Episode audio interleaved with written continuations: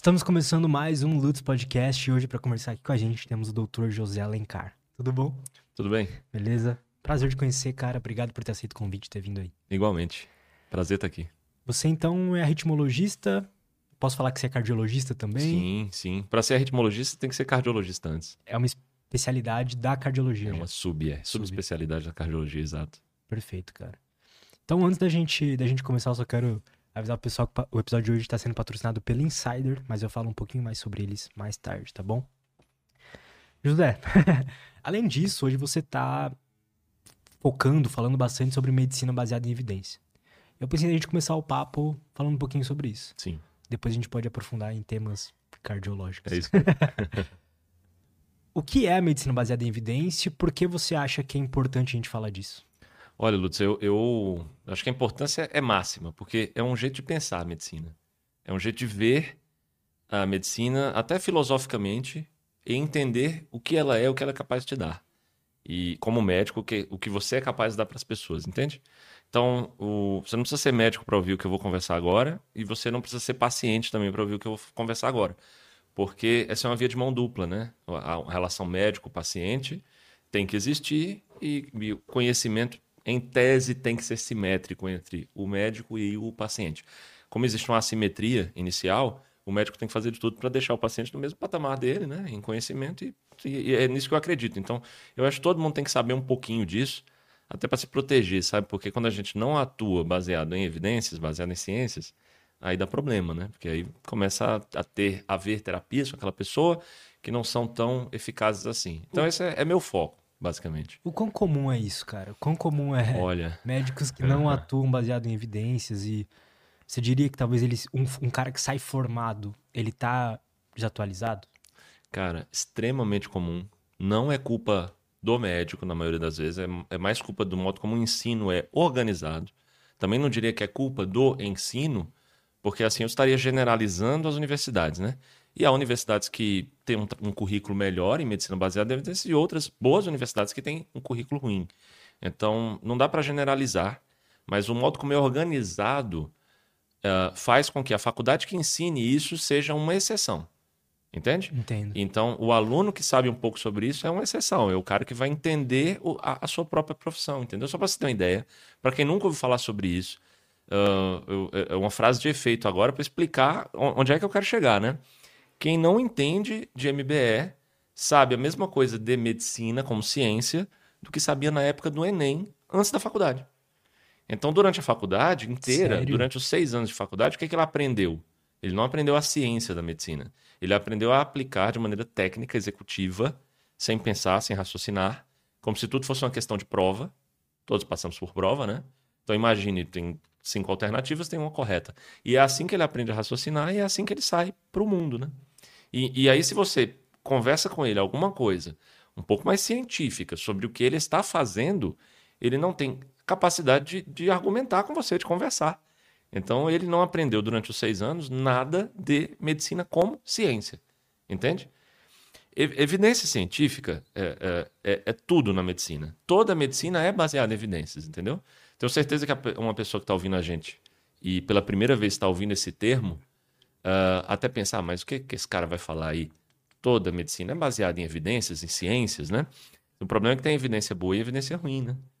E, e para você distinguir esta evidência boa da ruim, você tem que ter um, um, um- plano de fundo bom, científico, para te dar esta segurança de determinar es- esta evidência que eu acabei de ler no jornal, ah, ou no artigo científico, ou no Instagram, ou no WhatsApp, é boa, é ruim, a partir de amanhã eu vou fazer nos meus pacientes, e eu, como paciente, a partir de amanhã eu vou procurar um médico para fazer isso em mim.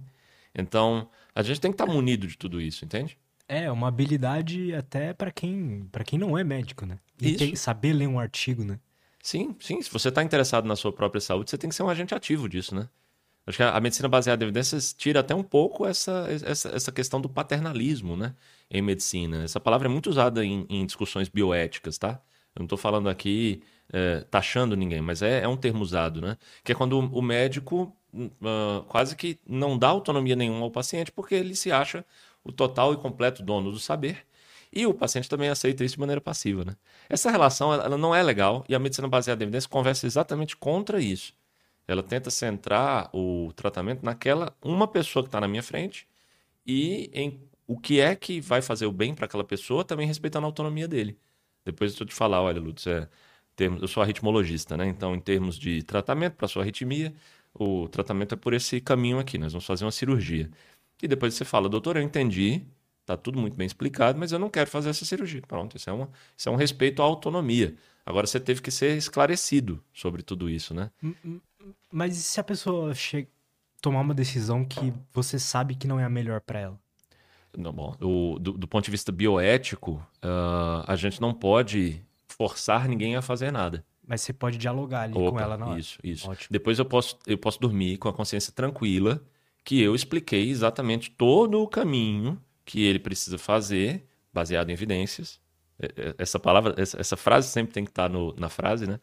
Baseado em evidências, para ele atingir o desfecho positivo que ele quer, ou, aumentar a probabilidade de atingir esse desfecho positivo. Depois o paciente fala que não quer nada disso, tem que respeitar a autonomia do paciente, assim como é importante dizer que o paciente também tem que respeitar a autonomia do médico, né? Que pode nessa hora também dizer, então tá bom, uh, eu não gostaria de ficar com você para ter um desfecho negativo. Se você acredita nesse outro caminho para o seu tratamento, esse não é o caminho com o qual eu trabalho, você pode procurar outro profissional.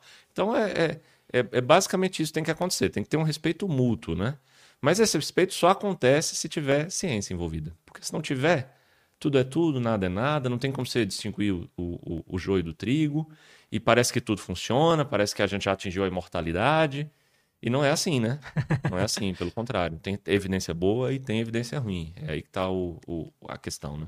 Como você pegaria alguém, um médico ou um paciente, como é que você traria o tema da importância da ciência, a importância da pesquisa quando eu falo pesquisa, eu não estou falando exclusivamente da pesquisa acadêmica, de alguém lá pesquisar, mas de explorar o conhecimento, né? Como é que você traria essa introdução para as pessoas? Eu trago isso. Semanalmente eu dou aula de, de medicina baseada em evidências, né? Então é, é o tempo todo eu estou tentando trazer gente para o nosso time, né? Para tentar trazer isso. E uma das frases de efeito que eu coloco na, na, nas minhas aulas, logo, inclusive nas introdutórias, é a seguinte: todo médico tem que ser um cientista. E isso choca um pouquinho quem escuta, principalmente o mais jovem, né? Que está pensando já, olha, quando eu me formar, eu vou abrir um consultório. Tem uma Porsche. E aí, uma Porsche, exato, vou ganhar um dinheirão. E aí esse cara vem aqui me falar que não, que eu tenho que ser um, um cientista, ficar no laboratório, ser mal pago, pipeta, placa de Petri. Não quero isso. Mas depois eu explico, né? É, e, a, e, a, explicação que eu dou é a seguinte: imagine, eu peço pro, pro, pro, pro menino imaginar isso. Imagine que você já formou, tá num consultório do que quer que seja, tá? Por exemplo, um ortopedista. E aí você tá com a Dona Maria na sua frente. A Dona Maria é uma senhora que não tem tanto nível é, é, intelectual, cultural, tá? mas aí você pergunta para Dona Maria a seguinte pergunta, né? Dona Maria, a senhora gostaria de receber o melhor diagnóstico, ou, ou qualquer diagnóstico que eu der para a senhora tá bom. E depois, a senhora gostaria de receber o melhor tratamento disponível? Ou também qualquer tratamento aqui que eu inventar da minha cabeça, está tudo bem para a senhora. Veja, eu peço para a imagem dona, dona Maria com nível sociocultural muito baixo, porque eu tenho certeza que mesmo assim ela responderá: não, doutor, por favor, eu quero o melhor diagnóstico, eu quero o melhor tratamento para mim, por favor. E, e, baseado em ciência. Eu acho que a dona Maria talvez ela não tenha esta, esta, uh, esse feeling de terminar a frase falando isso baseado em ciência, mas é o que ela quer. É verdade. Não é? Então, é por isso que eu digo que todo médico tem que ser um cientista. É isso que Dona Maria, é isso que Lutz espera quando estão do outro lado numa mesa do meu consultório. Seja qual for a minha especialidade, seja o que quer que eu esteja fazendo, quando há essa relação médico-paciente, depósito de confiança em uma pessoa que está cuidando da sua saúde e do seu bem-estar, isso é o mínimo que você tem que fazer por ele, né? Então, todo médico tem que ser um cientista por causa disso. Acho e... que todo mundo deveria ser um cientista. Eu né? acho também. Eu acho que a gente tem que aprender é, é, algumas das coisas que são os fundamentos né, da saúde baseada em evidências, por exemplo, que são fundamentos universais para outras ciências também. Por que não no ensino médio? Já que ela é, é, é fundamental para outras ciências, inclusive. Então, se você aprendesse aquilo ali, você estaria mais preparado para o mundo, né? São coisas que, que faltam depois. O que é que falta muito? Conhecimento básico de probabilidade, sabe? Falta demais. É, é, o médico chega na graduação, sai da graduação como médico já, E ele não consegue ver a medicina como ela é, que é uma ciência de probabilidades. Medicina é uma ciência probabilística, no seu cerne. E, e não, não se consegue ver isso. Para isso tem até um, um, viés cognitivo, que o Daniel Kahneman descreve no livro dele, Rápido e Devagar, que ele chama viés da negligência de probabilidades. Eu renomeei esse viés em medicina para viés da prova de residência médica. Ah, Quer dizer, aquele cara, aquele cara passa a graduação inteira decorando fatos, decorando rodapés, porque na prova de residência isso vai cair, né?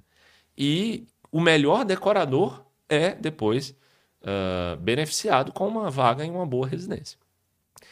Só que ele não está preparado para o mundo assim. Ele está preparado para questões. As questões não são probabilísticas. Tá? Se eu falar uh, que na, numa questão de prova que tem uma pessoa que tem um determinado sinal eletrocardiográfico clássico de eletro, né?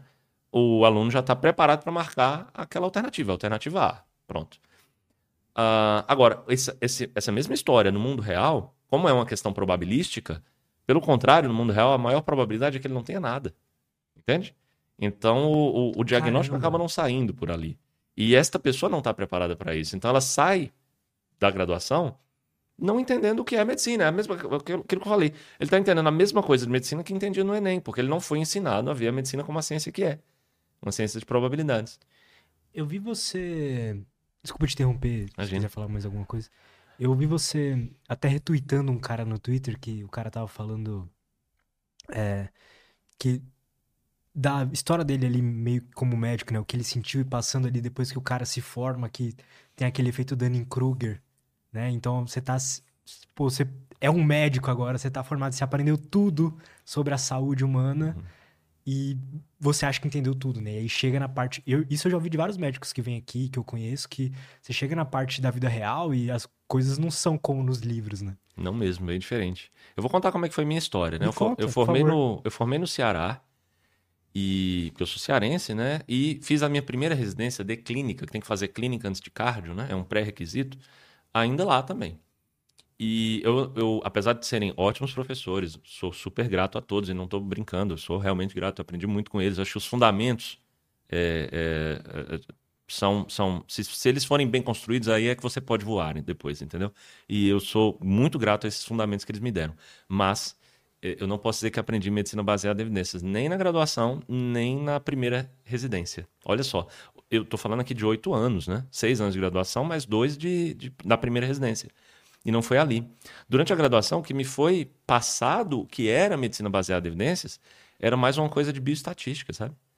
É, imagine eu, eu entrei na faculdade com 17, então no segundo ano, aos 18, eu tive aulas de bioestatística é, é, que tinha uma roupagem de medicina baseada em evidências. Como assim? Imagine se eu com 18 anos, que achava até então, com a minha imaturidade, que eu nunca mais ia olhar para matemática na minha vida, porque, de novo, eu era aquele cara do Enem, né? Então eu, eu, eu achava que matemática, probabilidade, nada disso, imagina. Eu estou aqui para te prescrever um remédio quando tiver que prescrever e vai estar tá tudo bem, né? Não é assim, é sempre probabilístico. Mas enfim, na, na a graduação foi bioestatística. Então, Lutz, a, a, eu ainda me lembro de uma questão, cara, que eu tinha medo de chegar na, na prova, porque eu sabia que essa questão ia cair, os colegas dos outros anos já falavam. Todo ano cai essa questão. Então, decore isso daí. Que era calcular o valor de P, fazer a fórmula do valor de P, do test de student e calcular. Cara, eu não sabia nem para que era isso, eu não fui introduzido a qual a, necessidade. Imagina eu com 18 anos, sem saber por que, que eu estou fazendo isso, ao mesmo tempo. Na semana seguinte eu ter prova de anatomia. Você acha que eu dei mais importância a qual prova, né? É claro, né? Então é, é uma questão assim, é, não se apresenta corretamente o que é MBE. Eu acho que pode ser muito importante você você aprender a fazer uma fórmula, uh, como essa, né, que eu falei, se você vai ser um pesquisador e você quer depois debater com, teu, com o estatístico que está contigo no estudo, é outra história. Mas eh, isso vai ser útil uh, eh, para uma pequena parcela dos médicos, entendeu? Um cálculo como esse. Que é aquele cara que quer entrar na pesquisa mesmo e depois ele quer fazer a pesquisa por conta própria também, entendeu? E depois tem um bioestatístico ajudando e ele quer debater. É uma parcela muito pequena e mesmo assim é, é ensinado como MBE. Então, Entendi. E não é? Não é. Medicina baseada em evidências não é bioestatística. Depois, na residência de clínica, me apresentaram outra medicina baseada em evidências, que eu chamo de, em vez de MBE, né? Eu chamo de MBG, medicina baseada em guidelines. Então, na clínica era assim: ah, o que, que era evidência para mim? Uma, uma chefe da, da endocrinologia, por exemplo, me falava que um determinado tratamento tinha que ser tal. E aí eu respondia para ela, doutora, saiu na semana passada uma diretriz americana que fala que esse tratamento aqui já caiu de, de indicação, dois a... Então eu virei um decorador das diretrizes que saíam para ficar debatendo com meus colegas e com meus chefes, entendeu? E também não é isso, não é. Medicina baseada em evidências também não é seguir cegamente guidelines, pelo contrário. Afinal, o que é? É uma maneira de ver a medicina cientificamente de maneira cética. O Daniel Kahneman fala que a gente tem dois, dois tipos de pensamento, né? O pensamento rápido e o pensamento devagar. O pensamento rápido é um pensamento mais instintivo, é aquele pensamento que, enfim, uh, a gente entrega a resposta muito rapidamente porque nós criamos padrões para aquilo, né? E o pensamento devagar não, é um pensamento que sistematiza, que faz passo a passo. Em outras palavras, é um pensamento cético, que está o tempo todo calculando riscos. Vê, quando a gente começou a, a dirigir, especialmente se foi carro manual, é, a gente estava o tempo todo usando naquela época o pensamento devagar para passar a marcha. Não é fácil passar a marcha. É pé na embreagem, soltar acelerador, passar para a marcha certa, né? Você tem que saber, eu estou na terceira para passar para a quarta, né? Então, enfim, é todo um, um, pensamento que você faz muito passo a passo no começo, porque você ainda não criou padrões na sua cabeça. E você está o tempo todo calculando riscos. A partir do momento que você deixa aquilo ali rotineiro, você passa a fazer já com pensamento rápido. Muito rapidamente, sem calcular mais riscos, porque já virou uma coisa rotineira. Em medicina, quanto menos a gente usar o pensamento rápido, melhor. Claro que é bom que ele exista para casos simples e rotineiros. Por exemplo, uma pessoa me fala que está com dor de cabeça, é um caso muito simples, não é uma dor de cabeça complicada, não é? Veja, veja que até antes de responder rapidamente, eu, eu respondi sistematizadamente, né? Peraí, calma. Qual é o risco que essa pessoa tem? Pode ser que ela tenha uma dor de cabeça complicada e tal. Não é. Beleza, agora eu vou botar o meu pensamento rápido para agir, que é de pirona para você. Pronto. Uh, o, o... Quanto menos a gente agir no pensamento rápido, melhor. O Jonathan Haidt, no livro A Mente Moralista, cita também dois tipos de pensamento. Ele está falando a mesma coisa do Daniel Kahneman, mas ele já nomeia. eu não conheço, interessante. Muito bom esse livro, inclusive. Qual muito é o nome bom do cara? mesmo. Jonathan Haidt. Ele é o quê? Ele é um psicólogo Legal. e ele explica e ele fala sobre uh, esses dois tipos de, de mente humana para explicar não mais a ciência, como o Daniel Kahneman foca no livro dele, né, vieses cognitivos em geral, mas para explicar nossos vieses políticos, de interesse. Então, muito legal esse livro, sim, muito bacana. E aí lá ele já cita esses dois pensamentos com o nome de pensamento advogado e pensamento cientista. E ele explica muito bem que ele não está, de maneira alguma, falando, é, diminuindo os advogados. Ele chama pensamento advogado porque a mente rápida, o pensamento rápido, é um pensamento de negar novidades. Porque quando a novidade chega, a gente tem que sair do nosso conforto cognitivo, que é muito confortável a gente achar que sabe tudo, o pico da curva de Dunning-Kruger, que você citou, né? A gente tem que sair desse conforto cognitivo e começar a sistematizar essa nova evidência. E é muito mais fácil eu continuar no meu conforto cognitivo. Afinal de contas, está tudo bem aqui. Ora, já estou quentinho aqui, estou bem. Então, essa é a mente advogada. É uma mente que quando você chega com uma nova evidência, não, não quero. Está errado. Não é para mim isso daí. E essa preguiça, né? De, de, sistematizar o pensamento que o cientista faz. Então, veja, o, o, eu acho o termo pensamento científico melhor do que o pensamento devagar do Daniel Kahneman. Eu acho esse termo que explica melhor o que, que é. O pensamento rápido, por outro lado, já explica melhor do que o pensamento advogado, né? Então a gente poderia chamar de pensamento é, rápido e pensamento científico. Porra. E é assim que eu faço no meu livro, Manual de MBE.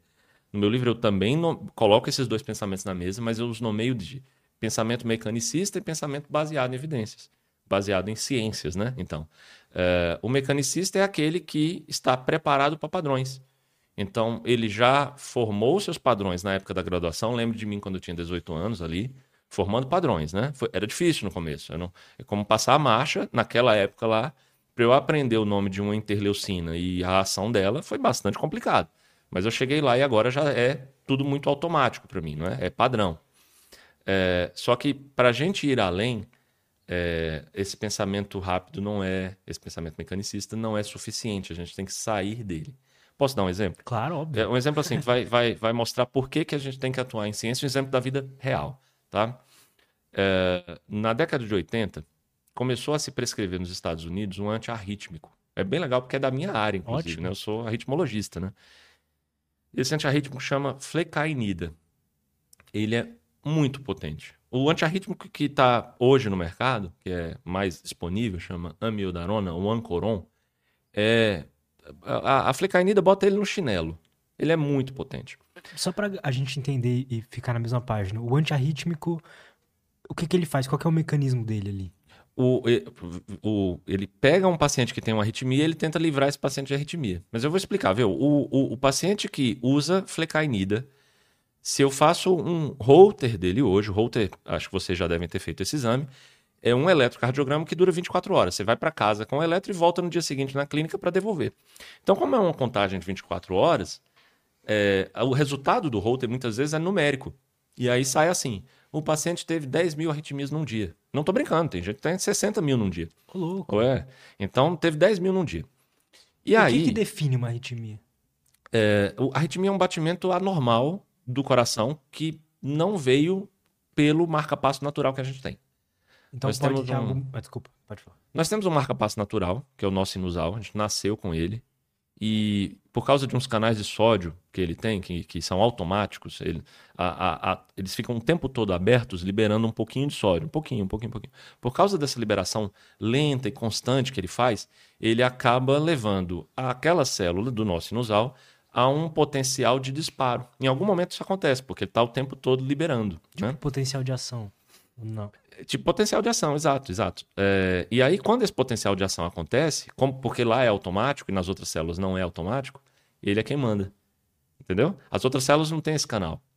Então, a célula lá do nosso sinusal tem esse canal, ela é, ela, por, por característica dela própria, existe o canal de sódio lá. Inclusive, o fato de ser um canal de sódio de liberação lenta, quando foi descoberto, naquela época, é, só se conhecia o canal de sódio de liberação rápida, que é o mais clássico, é o que a gente aprende na, na, nos primeiros anos da graduação, que faz um, um, pico né, no potencial de ação. Só se conhecia esse. E o do nosso sinusal, o, inclusive o potencial de ação é diferente, o desenho dele é um desenho mais arredondado por causa dessa hum. liberação automática. Né? E quando se descobriu esse de, de liberação lenta, os pesquisadores que o descobriram o chamaram de FUNny, porque eles acharam muito engraçado existir um, um canal de sódio de liberação lenta, eles só conheciam de liberação rápida. Por causa dessa, dessa característica, o nosso sinusal é quem manda, é quem dispara primeiro. E como ele dispara primeiro, aí depois cada peça do dominó vai caindo para frente. E o coração vai batendo primeiro o átrio, depois o ventrículo. O átrio bate para encher o ventrículo, depois o ventrículo bate para o sangue sair para as artérias, né? Pulmonar e a aorta. Pulmonar para encher o pulmão, a aorta para encher o resto do corpo. É... O que é uma arritmia? Quando, quando é que pode acontecer uma arritmia? Pode acontecer uma arritmia quando alguma outra célula ganha um potencial hiperautomático. É que é, outras células do corpo também têm esse, esse potencial lento, só que eles têm uma curva de despolarização menos aberta, sabe? É uma curva menor. Então, como a curva do canal de sódio lá do nosso sinusal é mais rápida, ele, ele ativa primeiro e pronto, e vai a outra célula do, do nó ventricular, por exemplo, já tem uma curva mais menos íngreme e demora mais para chegar. Então a primeira já foi, já foi, passou. Por alguma razão, aquela célula que tinha também uma, um potencial, uma, um canal de sódio lento, só que com a curva menos íngreme, se essa curva ficar mais íngreme mais do que a outra, é ela que vai ativar primeiro. E aí isso já pode ser uma célula arrítmica. É uma célula que não deveria estar mandando no coração, mas está mandando agora por essa característica. Esse é um mecanismo. Esse é até benigno, porque é uma célula que está fazendo apenas o trabalho dela, né? Não é, não é. Até para o coração, o coração bate igual. Né? É uma arritmia, mas o coração não batendo igual, ele não vai causar nenhum problema, nem mesmo a curto prazo para a pessoa. É, o, o, pior mecanismo mesmo é quando tem uma área de fibrose. Veja, uma pessoa infartou, por exemplo. E aí, na, a, a, área da, da, do infarto maior fica como uma fibrose densa, uma cicatriz completa em que ali não tem músculo nenhum. Fibrose é como se fosse uma cicatriz. Fibrose é cicatriz. Uma pessoa que infartou tem uma fibrose no coração, né? Porque, porque morreu o músculo. E ele, esse músculo não se refaz, então fica fibrótico ali. E tu, fibrótico não há problema nenhum agora, para arritmia, para arritmia. Mas a área perifibrótica é uma área que tem entremeados tecido sadio e tecido fibrótico. E aí, nesse entremeio, a atividade elétrica, quando chega ali, ela começa a serpentear por ali entre células sadias e entre, célula, entre células doentes. Então, bateu num doente que é fibrose, ela não consegue fazer nada. Então, vamos para cá.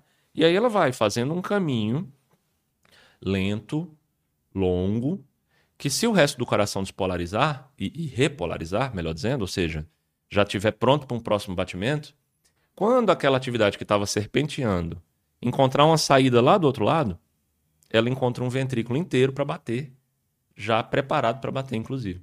E aí começa um curto-circuito, porque o ventrículo bate, a atividade elétrica volta para aquela entrada e entra de novo, serpenteia, serpenteia, sai pela mesma saída, bate, volta. Aí é muito grave uma arritmia como essa, a gente chama de arritmia maligna, inclusive, porque ela pode inclusive levar à morte. O ventrículo, o coração, está batendo de uma maneira muito diferente do que deveria.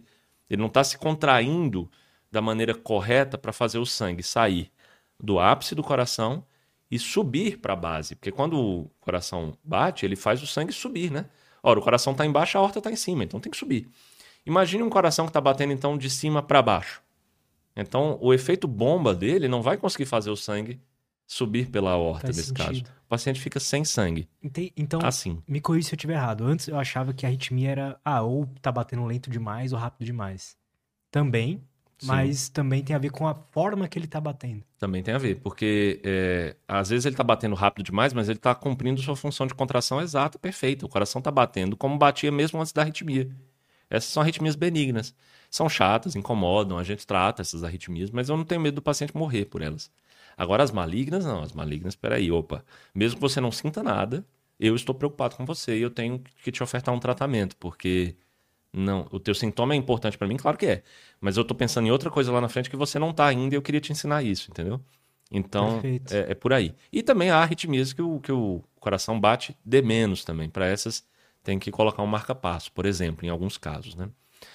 É, a mais grave é essa arritmia ventricular que a gente chama de maligna. E aí, voltando lá para o assunto da flecainida, a flecainida era indicada exatamente para arritmias ventriculares dessas malignas. Ele é um antiarrítmico tão potente que nos- na década de 80 começaram a dar para os pacientes que têm essas piores arritmias. E aí foi visto que num, no primeiro holter sem flecainida tinha 10 mil arritmias malignas e no segundo tinha zero, já com flecainida. Zero. Interessante. Então, é, o pessoal, os cardiologistas americanos, né, começaram a prescrever a rodo flecainida para os pacientes baseado nisso. Mas tem uma coisa errada aqui nesse, nesse pensamento. Para quem é um cientista, tem que ter aquele pensamento sistemático, cético sobre isso. E tem que se perguntar, mas espera aí, você está me falando sobre o Holter. É um exame isso, né? É, que bom que melhorou o Holter. Mas medicina não é sobre Holter. Eu, não me formei médico para melhorar o Holter das pessoas. Eu tenho duas funções primordiais como médico. Eu tenho que melhorar a qualidade e ou a quantidade dos dias vividos. É para isso que eu me formei. Se eu conseguir melhorar os dois, ótimo. Se não, eu tenho que ter uma conversa com o paciente para saber para qual dos dois nós vamos, entendeu? Mas Nossa. foi para isso que eu me formei. O Holter, bom, que bom que tá melhor, mas ele ainda não. é, O Holter não está me informando se eu estou melhorando a qualidade ou quantidade dos dias vividos. Essa informação não existia ainda. Se o Holter melhora mesmo, é um pensamento mecanicista, é um pensamento rápido, é um pensamento que busca padrões. E eu induzi, quando eu estava contando essa história para quem está ouvindo, esse padrão. Que é, olha, o Holter melhora. Pronto. Eu, eu te dei um padrão e você coloca na sua cabeça padrões parecidos para enxergar uma relação de causa e efeito aí. Que na verdade ainda não sei se existe, entendeu? Mas você pensa, ora, eu, eu estava de barba até 10 minutos antes. Eu peguei o meu, meu gel para barba e meu, meu, minha, minha gilete, minha, né? Fiz a barba. E agora eu não tenho barba. Então há uma relação de causa e efeito. O paciente tinha um holter com muitas arritmias, eu dei flecainida e agora ele, não tem, ele tem zero arritmias. Você encaixou isso nesse mesmo padrão, mas não é para encaixar. E, e eu já deixo esse desafio aqui. Você já fica pensando, onde é que ele vai chegar? Exato. O que está faltando? Pois é, é, o pensamento científico ainda está faltando aqui. Mas um pessoal teve, lá na década de 80 ainda, um grupo de pesquisadores formou uma força-tarefa chamada CAST. Americanos, isso. E aí eles começaram a bater no consultório dos cardiologistas, naquela época, para falar, olha, muito legal, a flecainida está limpando as arritmias aí do holter dos teus pacientes, mas a gente gostaria de saber o real efeito clínico da flecainida, que é saber se a flecainida final é ou não capaz de, além de melhorar o holter, melhorar a quantidade barra qualidade dos dias vividos das pessoas. Então eles bolaram a seguinte metodologia. A ideia deles foi a seguinte. Vamos pegar dois grupos de pacientes, vamos formar dois grupos de pacientes exatamente iguais. Eu vou garantir que eles são exatamente iguais por sorteio. Então, imagina que eu tenho um grupo de mil pessoas e eu vou colocar 500 e 500, tá? O grupo A e grupo B. Se nesse grupo de mil tem 600 hipertensos, então 60%, quando eu fizer um sorteio, eu meio que, A ou B, eu meio que garanto, entre aspas, que vai ficar algo aproximado com 60% de um lado e 60% do outro, porque vão ficar 300 é, em 500 de um lado, 300 em 500 do outro, ainda dá 60% isso, né? Não é 30, Perfeito. 30, é 60, 60. Uh, como é por sorteio, você meio que garante que a idade média dos dois grupos vai ser 58 anos. Que vai ter a mesma quantidade e proporção de homens e mulheres nos dois grupos, porque você sorteou. Não foi eu que saí escolhendo aleatoriamente, é, olhando para a cara da pessoa. Não. Foi um sorteio imparcial, né? Pronto. Então, a ideia deles era essa: vai fazer esse sorteio, vai fazer o grupo A e o grupo B. Como é por sorteio, o grupo A e o grupo B são exatamente iguais, como eu acabei de demonstrar. Só há uma diferença entre eles. O grupo A vai tomar flecainida. E o grupo B não vai tomar flecainida, vai tomar placebo. E aí, com, o que, que eles garantem com isso? Se ao final de uma observação longa, um ano, dois anos, houver mais pessoas vivas no grupo da flecainida, eu consigo garantir, como os dois grupos são iguais, a única diferença é a flecainida, que é a flecainida causadora disso. Entendeu? Os grupos são exatamente. Quando é exatamente igual, é assim: é a ponto de 30% dos pacientes usam losartana no grupo A, 30% no grupo B, porque foi sorteio, entendeu? É uma coisa totalmente randômica. Então vai, vai ficar assim, na maioria das vezes, né? Ainda mais quando são grandes os números, né? A chance vai se diluindo, a chance de erro vai se diluindo cada vez mais. Então, entendeu até aqui? É, vamos isolar o efeito da flecainida desse jeito. Vamos fazer dois grupos iguais, a única diferença é a flecainida, né? Eles tiveram. O, isso está escrito em um livro, tá? Eles tiveram muita dificuldade, os pesquisadores do, da Força Tarefa Cast, para convencer os cardiologistas da época a colocar o paciente no estudo. Porque eles chegavam lá, batiam, a porta, batiam na porta do consultório e falavam: olha, eu estou fazendo um estudo aí com flecainida, e aí a, a, nossa ideia é colocar um grupo com flecainida um grupo com placebo. Você pode me dar o seu paciente para ele entrar no estudo? Tá maluco? Era essa a resposta que eles ouviam. Tá escrito no, no livro. Como é que eu vou? Como é que você está querendo que eu coloque o meu paciente que está super bem, com zero arritmias, nesse estudo? Com chance dele cair no grupo placebo. Hum. Entendeu? Muitas, eles ouviram até que era antiético fazer isso. E ah. não é, na verdade. Vou dizer por quê. Tá. Porque não tinha. A resposta não existia ainda. A resposta clínica, a flicainida melhora a quantidade ou qualidade dos dias vividos, não existia. O que existia era o Holter. Mas dá para entender o médico também ali, né? Ou não? Eu, eu, eu não o defendo. Eu vou falar para você por quê. Porque falta essa, essa resposta. Então, se falta essa resposta, o resultado podia ser bem ruim, entendeu? Vai que, Como a gente exemplo, não piora, sabe. né? Exato. Exatamente. Entendi. É, justo, justo. Como a gente não tem a Verdade. resposta.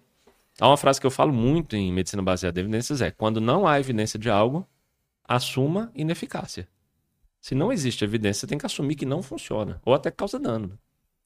Então, o que eles estavam planejando fazer em um ano, que era a seleção dos pacientes para colocar no estudo e ter. É, começou em 1981, eles já em 1984 queriam publicar alguma coisa. Já. Uh, até 1987 eles ainda estavam ali capengando para conseguir botar os pacientes no estudo e ter o, né, o estudo funcionante. Não sei como é que eles não desistiram. Ainda bem que não desistiram. Porque em 1989 saem as preliminares, em 91 sai o CAST Trial, um dos estudos mais importantes da história da medicina. E esse estudo mostrou que a flecainida matou nos Estados Unidos mais de 250 mil americanos só na década de 80. Matou? Matou ela estava aumentando a probabilidade dos pacientes morrerem. Havia, depois do estudo, mais paciente vivo no grupo que não tomou flecainida do que no grupo que tomou. Entendeu? Então, quando a gente coloca o pensamento rápido para atuar, ah, melhorou o Holter. É, parece muito óbvio, tá tudo bem então. É, parece mais óbvio ainda quando a gente vai criando padrões, que é por que, que os médicos não perceberam que a flecainida estava matando? Porque não é que todo mundo morreu. De novo, é uma questão probabilística. E quando o paciente, por acaso, não voltava à consulta de retorno porque morreu, a última coisa que aquele médico pensava era que foi a flecainida. Por quê? Porque ele estava com zero arritmias. A flecainida fez efeito. Ele morreu de outra coisa. Era esse o pensamento.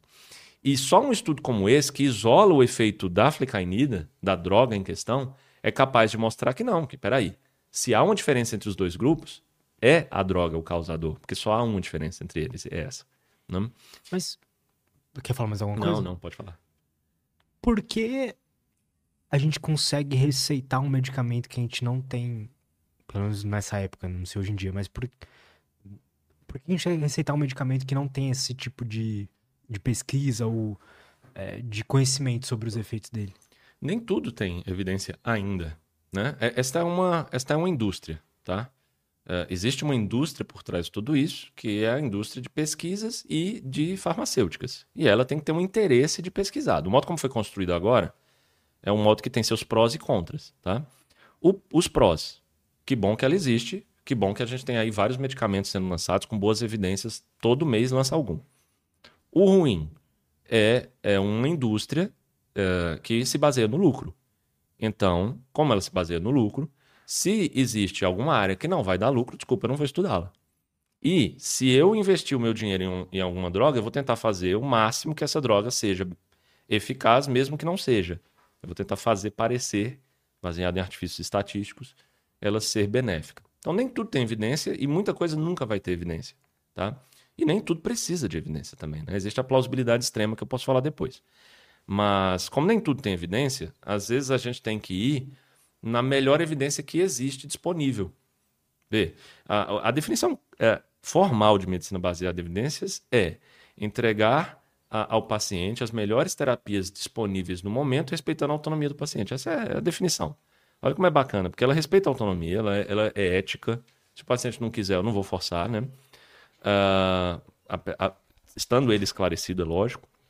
E é a melhor terapia disponível. A melhor evidência que existe no momento. Naquela época, a melhor evidência que existia no momento era que a flecainida era boa, porque melhorava o Holter. Então, até tá tudo bem. Eu não, eu não critico quem prescrevia. Agora, eu critico, como eu já falei, a resposta deles. Não, não, não vou estudar porque não é ético. Era ético a gente estudar isso porque não tinha resposta ainda. Então, a partir do momento que a gente estudou e nós chegamos a essa resposta, veja quantas vidas esse, esse estudo salvou. Porque na década de 90 seriam quantos mais? E em 91 se parou a venda. E Imagina se continuasse isso, isso, por mais 2000, alguns em anos. 2010. E, e qual é a flecainida que está agora na farmácia?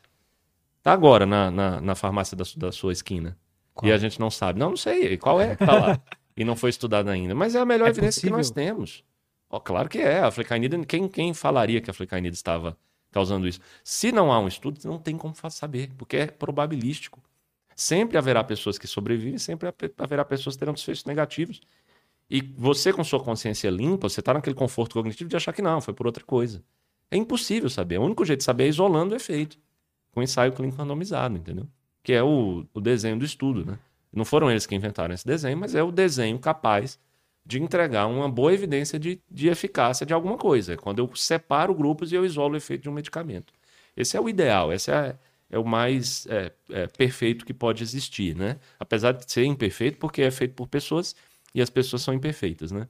Mas é, a me- é o melhor modelo melhor. que existe, sim, sim.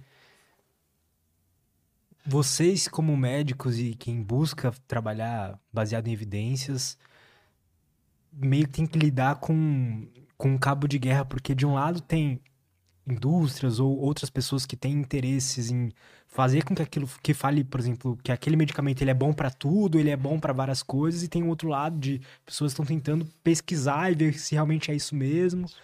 E às vezes, como é que você encontra ali a, a tua, não sei nem se essa é a palavra certa, mas a tua opinião, né? A tua, a tua decisão nesse caso. É, é, o, o, o Manual de Medicina Baseada em Evidências, meu livro sobre isso, o primeiro capítulo é o que é MBE, né? E o segundo é Medicina Enviesada por Evidências. Hum, né? É, esse nome eu, eu peguei de um termo em inglês que fala é, Evidence Biased Medicine, né? em vez de ev- Evidence Based Medicine. Então, essa medicina enviesada tá aí o tempo todo, por, é, por dois atores principais. Um, aquele médico que não é tão ético e quer colocar à força um, um tratamento que não tem eficácia para o seu paciente, para que assim ele lucre com isso. Esse é um ponto.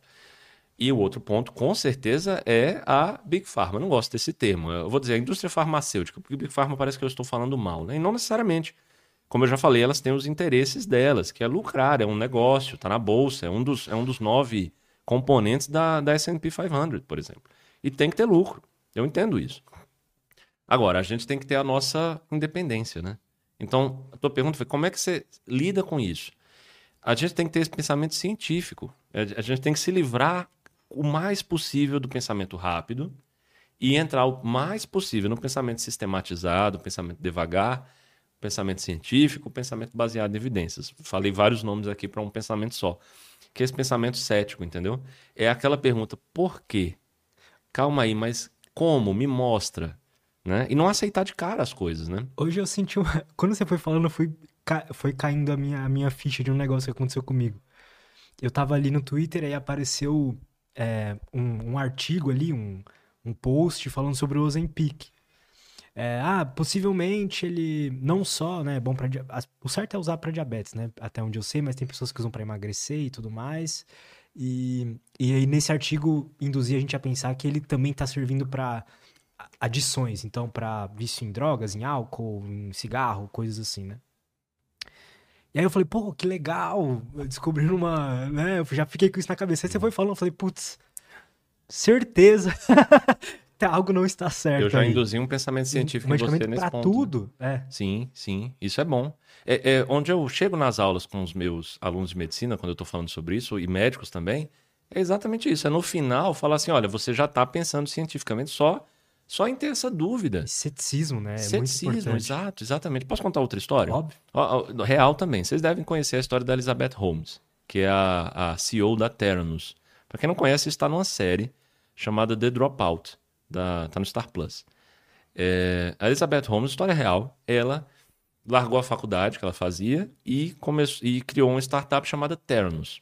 E a, o, o, o fundamento da Theranos era vender uma máquina chamada Edison, e essa máquina seria capaz de, com uma gota de sangue do paciente, fazer um exame completo de sangue, né? completo mesmo, tudo que fosse em sangue, com esta uma gota, seria, portanto, avaliado. Né? É, tá dado o fato e eu acabei de induzir em vocês o pensamento rápido. Agora, quem está assistindo, reflita. Qual é o pensamento devagar que a gente tem nisso, né? Uh, quando eu estou falando com alunos de medicina, eles normalmente vêm, e isso só acontece quando eles já estão com o pensamento devagar mais apurado, pensamento científico, senão eles não respondem nada, eles ficam, tá tudo bem. Então, o pensamento científico vai, vai em duas frentes aqui. Uma é, como que funciona isso? Porque assim, eu não conheço uma máquina que faça com uma gota. Pelo contrário, a gente tem experiência em um hospital que, assim, se eu peço um hemograma, é, o paciente tem que colher um, um, determinado volume de sangue. Se eu peço no mesmo pedido um coagulograma, que é de coagulação, como o sangue para a máquina da coagulação tem que ser preparado de uma maneira diferente, então tem que ser coletado outro volume de sangue para ser preparado diferente para ir na outra máquina do coágulo, entendeu? Então, já que você está me falando que tem tudo em uma gota só. Vamos começar pelo coágulo. Como é que você está fazendo o coagulograma desses pacientes? Se é tudo com uma gota só, entendeu? Começa por aí. Aí depois a gente pode ir para exames até mais complexos, então. Já que você está falando que é tudo sangue, como é que você faz culturas? Como é que você faz marcadores tumorais? Né? É, tudo em uma gota de sangue? É sério isso? Esse é o primeiro.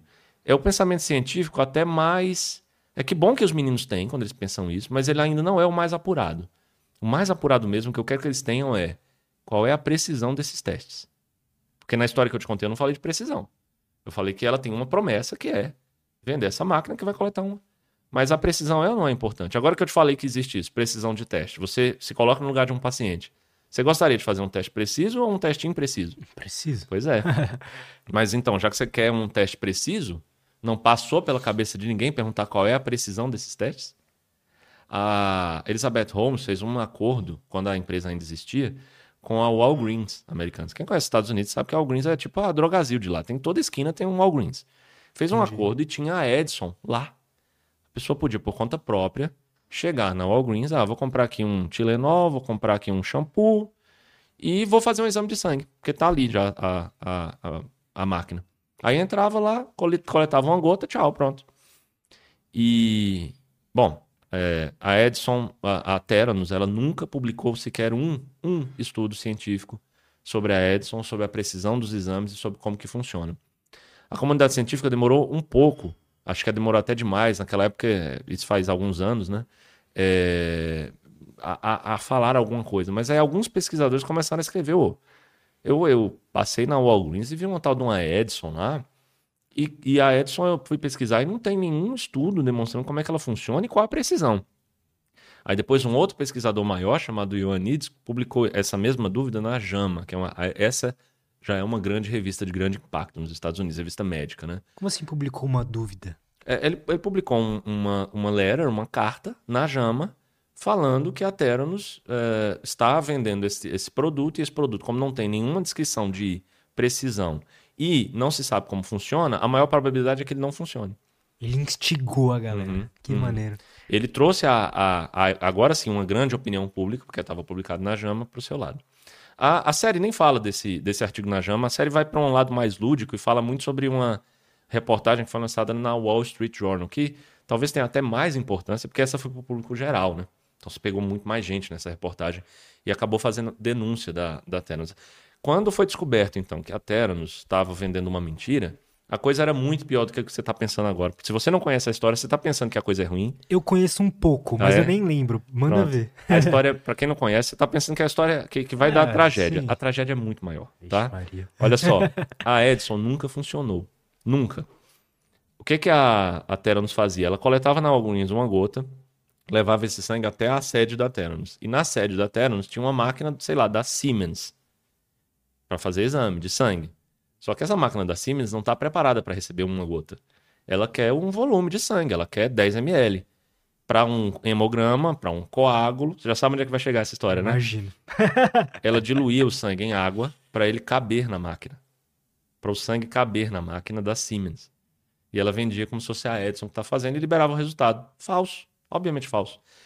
Uh, imagine quantos resultados falsos, negativos ela deu. Quanta gente com doença achou que estava livre da doença por causa desse, desse teste, ou quantos testes falsos positivos ela deu. A quantas pessoas saudáveis ela determinou que existia uma doença que na verdade não existia. Nossa. Nossa. E isso porque a, a, a comunidade é, de investimentos, né? A série retrata muito bem isso, né? Comprou muito essa história. Põe uma põe Elizabeth Holmes no Google, vai no Google Imagens só pra ver um uhum. negócio. Ela saiu em revista. Forbes. Ela, ela era vista como uma pessoa super genial, né? uhum. né? Não é? tem uma parada assim? Sim, a nova, a nova Steve Jobs. É, é um negócio. Isso. É, é. E ela chegou disso. a ter um patrimônio dela, pessoal, de 4 bilhões e meio de dólares, cara, baseado em nada. Mas não tinha uma equipe lá dentro de profissionais, cientistas fodas e tudo mais? Por que que não é, essa pergunta pô, eu vou dividir em duas. É, por que, que não aconteceu nada, né? Por que, que essa máquina foi tão longe? É, bom, dinheiro, né? Quem estava lá estava ganhando dinheiro e estava tudo bem, né? Se vendeu. Mas o segundo ponto, olha lá. Põe no Google Imagens mesmo, só para ver várias do nome dela. É. Tem uma, aquela capa da Forbes, ela tá segurando. É isso mesmo que eu queria né? ver. É... É, ela era vista, eu lembro que eu vi a história, ela era vista como, é isso mesmo, novo Steve Jobs, aí é. o gênio, né? Isso. Ternos. O maior scam o... dos últimos anos. A, a, segunda, o segundo ponto que eu quero deixar aqui é até uma reflexão. Ela, a empresa, valeu 9 bilhões de dólares e ela tinha de patrimônio 4 bilhões e meio. É, tendo 4 bilhões e meio de dólares na conta corrente, ela só não publicou um artigo dizendo que a Edson funcionava porque ela não quis. Porque ela tem 4 bilhões e meio de dólares na conta corrente. Então, se ela quisesse fazer isso acontecer de verdade, haveria hoje uma pesquisa dizendo que a Terra não funciona, mas a pesquisa seria fa é, falsa, porque não funciona. Ou seja, nem para maldade ela é inteligente. Nem para maldade ela foi, ela foi bem nessa, né? Mas para você ver como é, o modo como é feito as coisas, eu não estou de novo criticando nada, porque esse é o jeito que acontece, esse é o jeito que uh, que bom que está acontecendo, porque tem evidência boa saindo. Mas ao mesmo tempo a gente tem que ficar o tempo todo com o pé atrás, entendeu? A gente tem que ter esse pensamento cético para se perguntar: será que essa evidência científica aqui é boa mesmo? Ela significa alguma coisa? Será que não, né? Então, o, o, o esse, esse ceticismo faltou muito para quem investiu nessa empresa. Porque comprou fácil a ideia. Ah, que legal, é um teste que, que faz aí uma gota de sangue. É, eu vou contar um, outra história, já que eu estou falando nisso, que é a história de uma máquina que já está sendo. cujo teste dessa máquina já está sendo vendido na Suécia. É uma, é uma cápsula de vidro em que a pessoa entra e em 30 minutos, essa cápsula inteiramente de vidro, 360 graus de vidro, faz um exame de corpo inteiro em você, detectando cânceres, detectando doenças cardiovasculares precocemente para que te dê uma longevidade maior. Essa máquina existe de verdade, não estou brincando não, tá? E você, não sei se dá para acessar aí, chama NECO, N-E-K-O, Health. saúde em inglês. Neco Health. Neco Health. Bota aí umas fotinhas. Essa. é, Tá lá, você entrar no site, vai estar lá em cima. No site vai estar Book a Scan. Nossa. Agende um, um escaneamento com esta, com esta coisa. Ah, o dono, o CEO dessa empresa, é o CEO da Spotify, Daniel Ekman, Uhum. tá? Ixi, E não há nenhum estudo sobre ela. Nenhum. Nenhuma pesquisa demonstrando. Primeiro, mas ele é o dono mesmo? ele é o CEO dessa. É, CEO. é, não há nenhum estudo dizendo, primeiro, número um. Agora fazendo uma analogia com a Theranos, né? Como é que uma cápsula de vidro faz exame? Se é só vidro. Sabe? Po- claro, você pode ter inventado uns, uns chips aí invisíveis? Pode. Eu, eu, eu- eu- quem sou eu para saber se estamos tecnologicamente avançados o bastante para criar chips invisíveis ou não, tá? Agora, se é o caso, me fala como é, publica um artigo. Não precisa você quebrar sua patente. Não, não é isso que eu quero. Mas me explica só assim, em linhas gerais, como é que uma cápsula de vidro faz um exame na pessoa, tá? E em segundo lugar, mais importante, Caramba. e a precisão. Veja que lá em cima está para clicar, ó, book a scan. Já tá vendendo. Já está vendendo. E nada, não existe nenhum estudo sobre ela, né? E vai fazer sucesso essa empresa? Ou se vai, é o CEO da Spotify. O cara já tem experiência nesse ramo, né?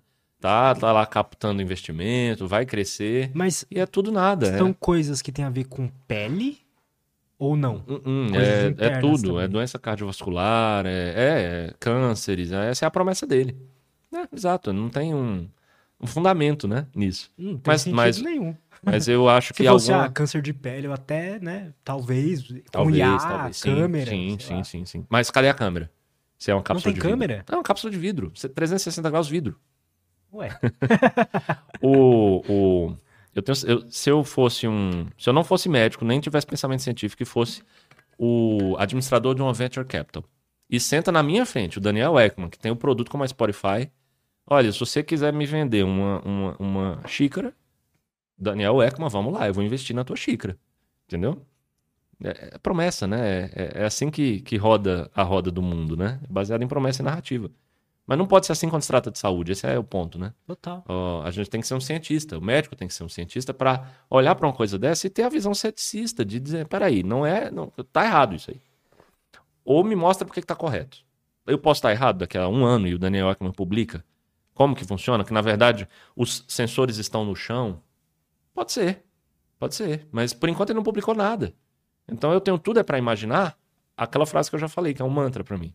Se não há evidência de eficácia, assuma a ineficácia.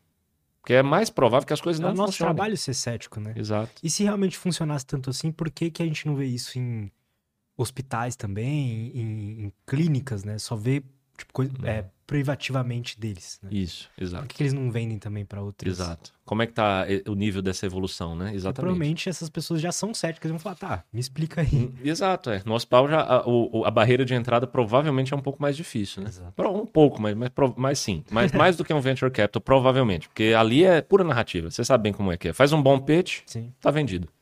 total. E não é. Em saúde, eu acho que tem que ter uma barreira a mais, entendeu? Aquela- duas barreiras a mais, a científica e a ética também, né? A gente não pode também, pela ciência, abrir mão da ética, nem vice-versa. Então acho que as duas têm que andar juntos o tempo todo, né? Perfeito. Cara, podemos fazer uma pausa rapidinho? Quero só pegar uma água ali, mais um cafezinho, Claro. e a gente já volta. Estamos de volta. Cara, antes da gente voltar ao papo, tem um presente para ti, Opa. do nosso patrocinador. Aí, valeu. Eles mandaram aí um kitzinho pra você, tech t-shirt, a cuequinha. Bom demais. Legal, obrigado. Obrigado mesmo. Posso falar que você tá usando uma por baixo? Eu, eu, antes da gente entrar ao vivo aqui, eu tinha, tava comentando com ele que, que eu estou agora usando um insider aqui por baixo dessa, dessa camisa que eu tô aqui fora. Que maneiro, cara. É muito boa, né? É uma boa, uma boa. Eu falo pro pessoal antes mesmo deles patrocinarem aqui, foi a melhor roupa que eu já usei na vida. Então, pra quem quiser experimentar, a melhor época pra comprar na Insider é exatamente esta semana. Então, se você quer experimentar ou já, já experimentou e quer aumentar sua coleção aí, ele falou que tem sete, um pra cada dia da semana, eu também. É, a melhor hora é agora. Então, no primeiro link da descrição, vocês vão ter acesso ao catálogo da promoção de, de- da Black Week, né? Da semana aí, onde estão com as maiores, os maiores descontos. E utilizando, junto dos descontos que estão lá, mais o nosso cupom, que é LUTSBF, LUTSBF, tem alguns produtos lá que tá, tem alguns produtos lá que estão chegando até a 40% de desconto. Então, realmente tá valendo muito a pena. Se quiser experimentar, tem um carrinho aí que já tá há meses e tá pensando em comprar ou não, a hora é agora. O que, que eu recomendo para quem não sabe o que comprar? O clássico Tech T-shirt, que é a camiseta deles básica. É, eu, por exemplo, gosto só de usar preto, vocês sabem.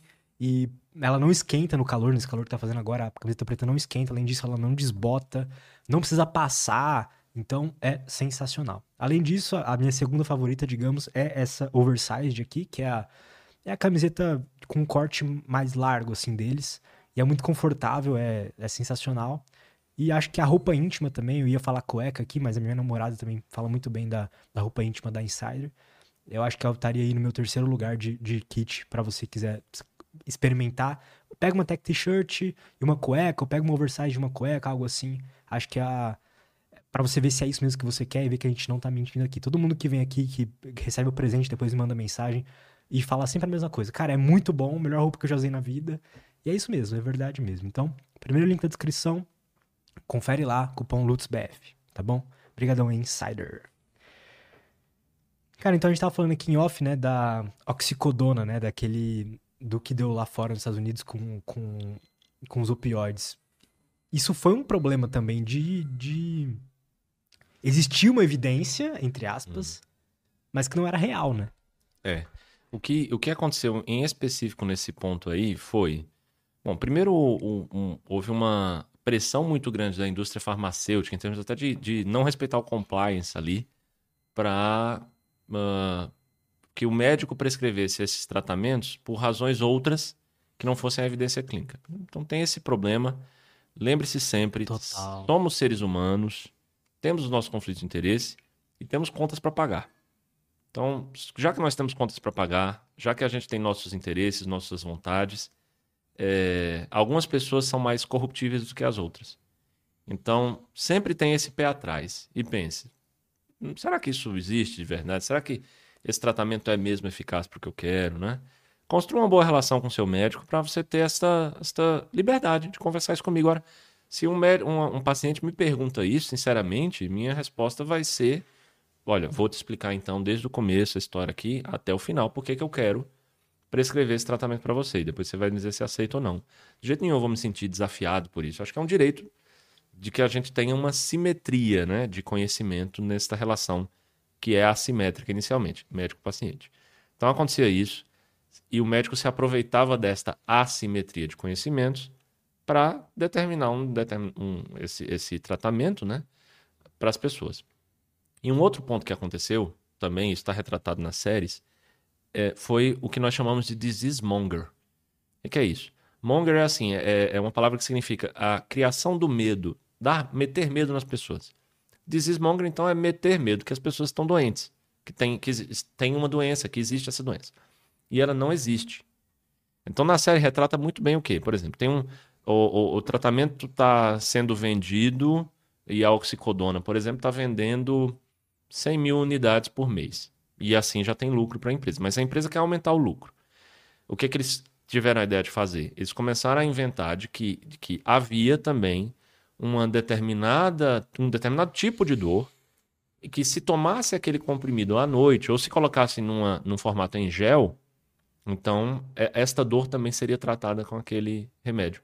Só que aquele tipo de dor não existia, foi simplesmente da cabeça das pessoas, entendeu? A, a, o mecanismo fisiopatológico até então não era conhecido e, e até hoje não é também. Então foi por invenção do grupo de pesquisadores que queria vender mais para que passasse 100 mil vendas, para depois, no final do mês, 300 mil vendas, baseado em desismonger.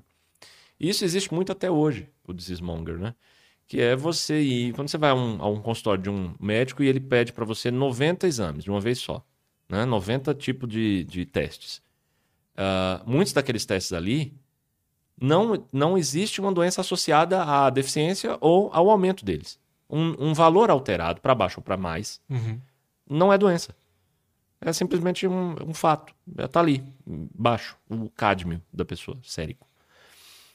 Mas, quando você chega no consultório, esse médico que pediu o teste, afinal ele pediu por uma razão, senão ele não pediria, né? Eu não peço cádmio, não há razão para isso. Mas tem gente que pede. E para aquela pessoa que pediu, ele acha que existe uma razão. E a razão é a deficiência do cádmio sérico. E não há doença associada a isso. Não há por que se prescrever cádmio sérico para uma pessoa, porque não é doença ter o cádmio baixo. Então não tem que prescrever nada. E isso é desmonger também que está atuando. E por que, que eles prescrevem? Porque assim você fideliza um paciente, né?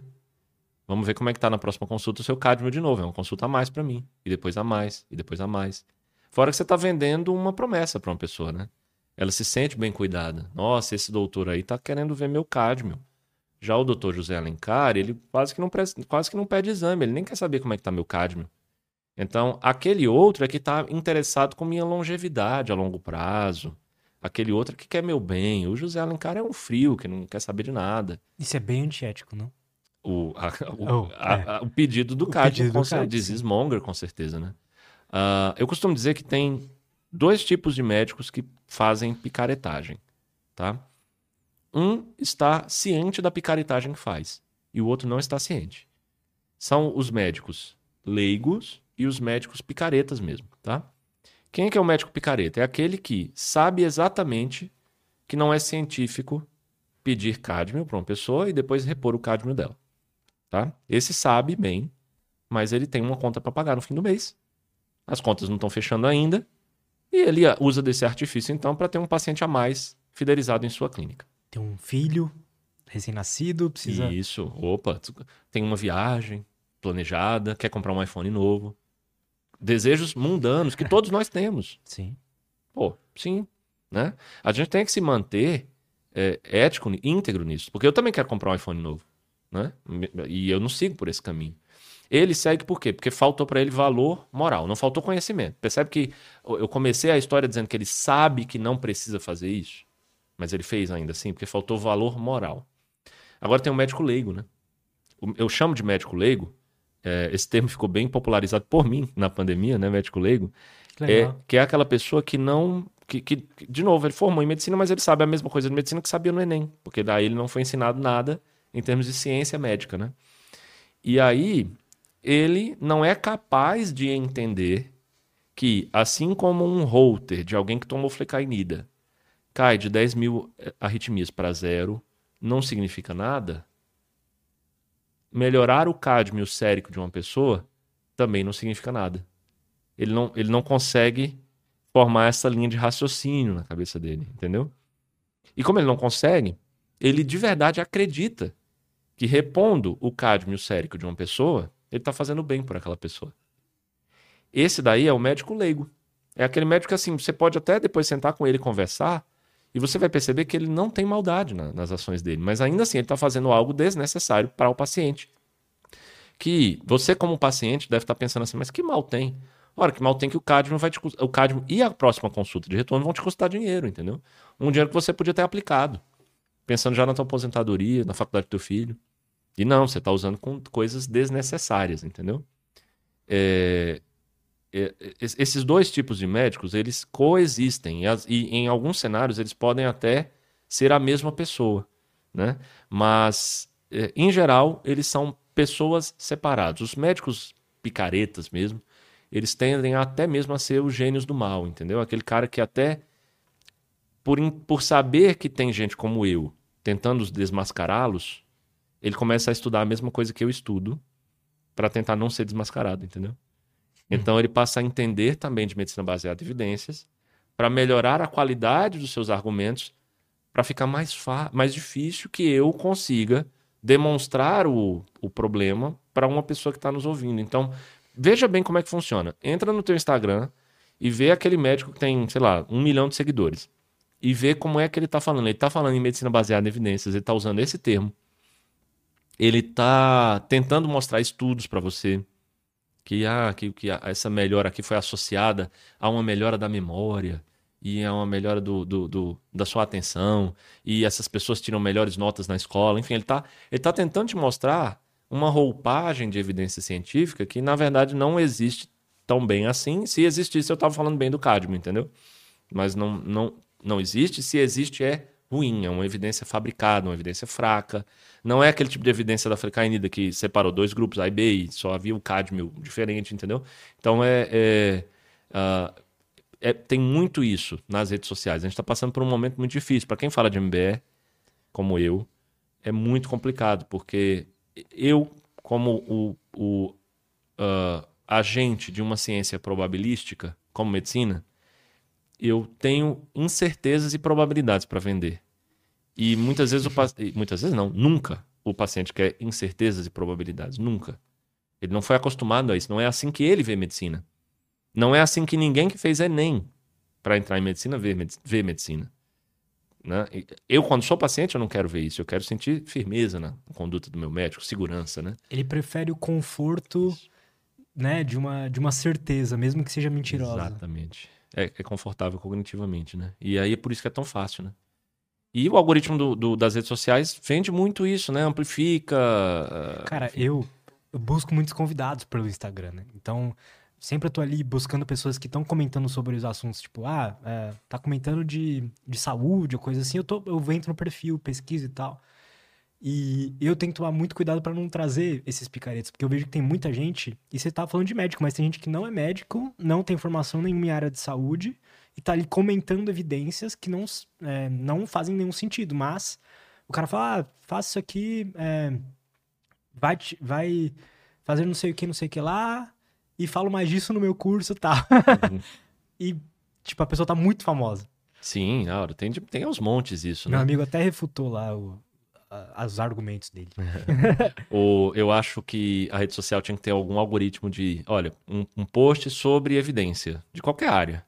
Eu, eu tava. O Twitter tá meio assim agora. O Twitter tá meio assim. Que tá bom que tá. Que Melhorou bom que tá, bastante. sim. Gosto bastante daquela ferramenta. Mas o Instagram podia ter. Sei lá, passou de 10 mil likes. Então, bota um IA para ler aquele texto e faz uma nota da comunidade ali. Cara, é, é Nossa, é... boa. Não é?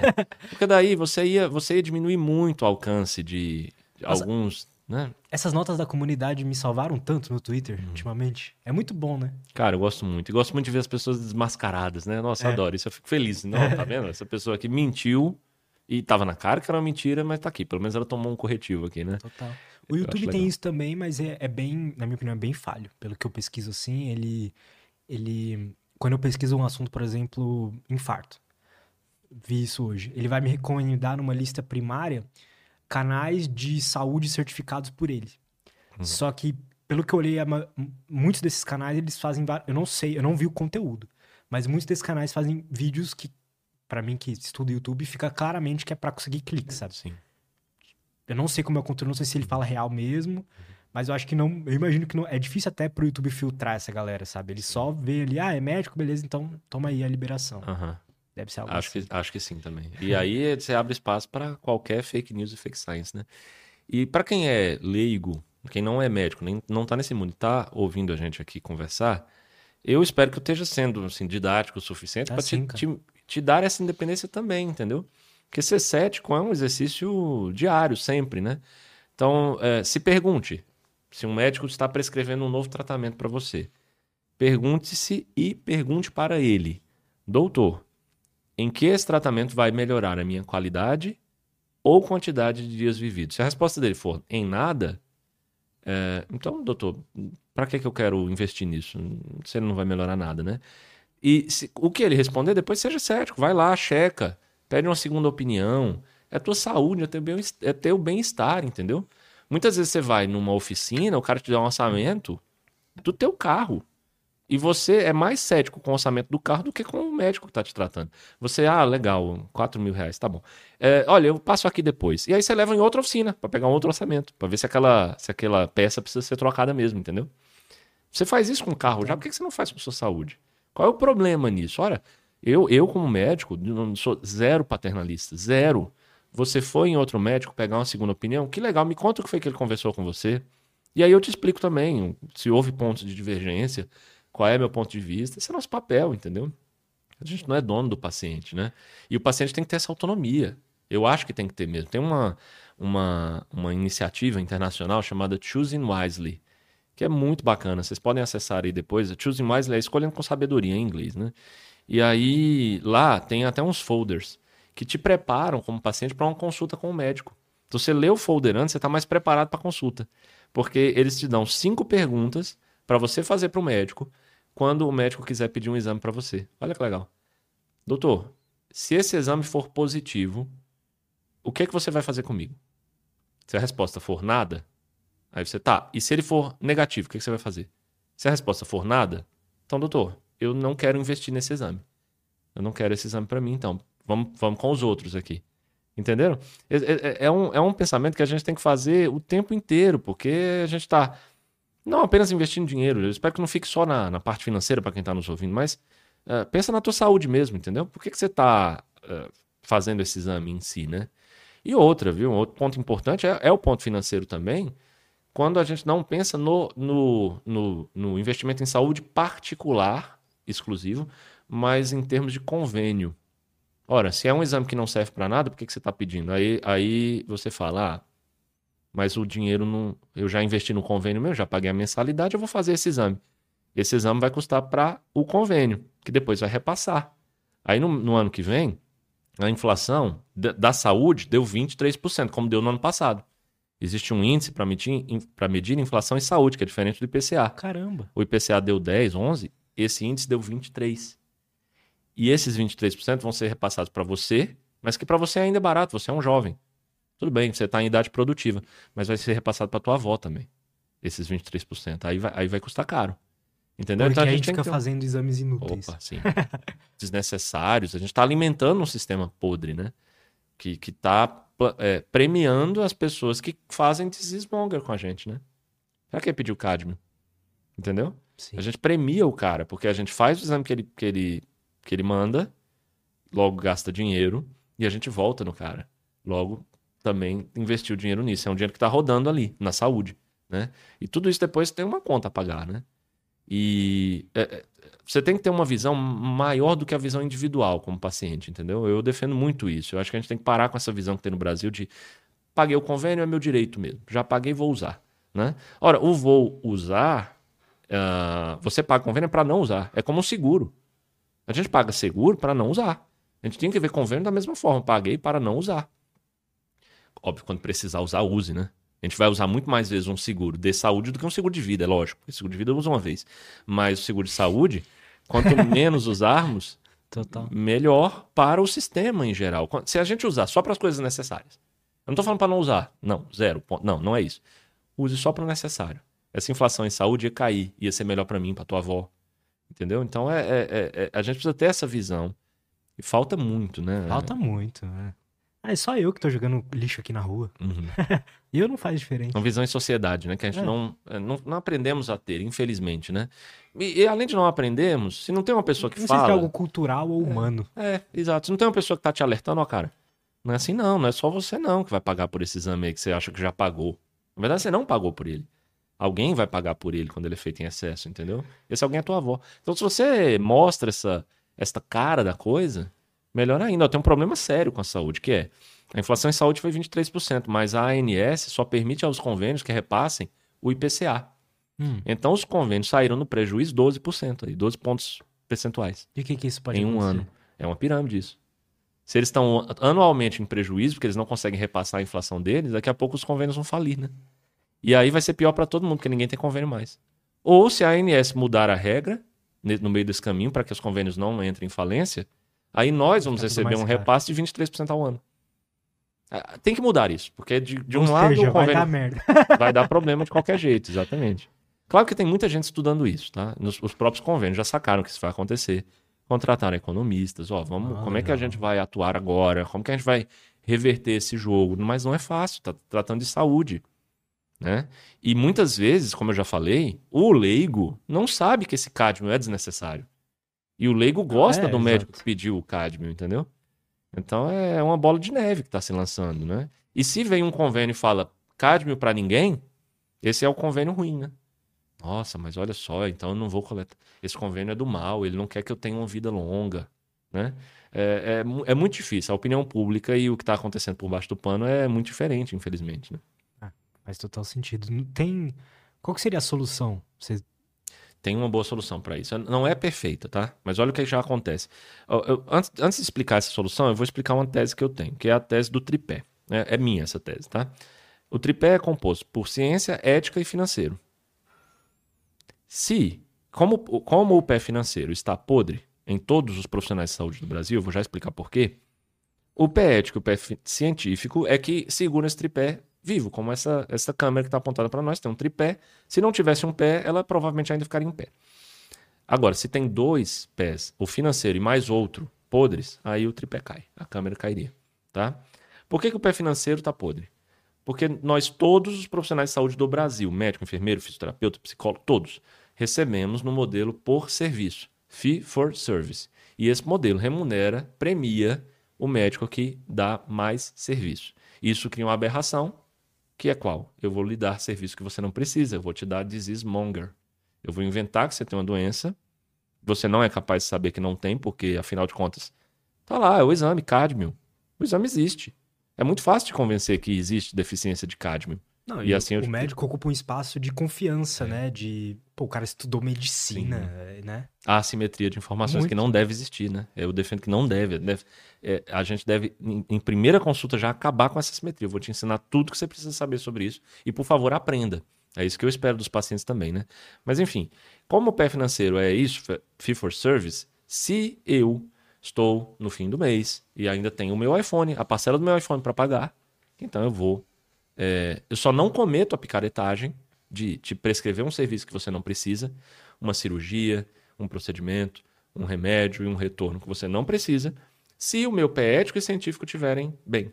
Eu tiver eu ser um cientista da minha própria profissão e eu tiver meus valores morais, éticos que eu aprendi em casa, com meus professores e também nas disciplinas de ética.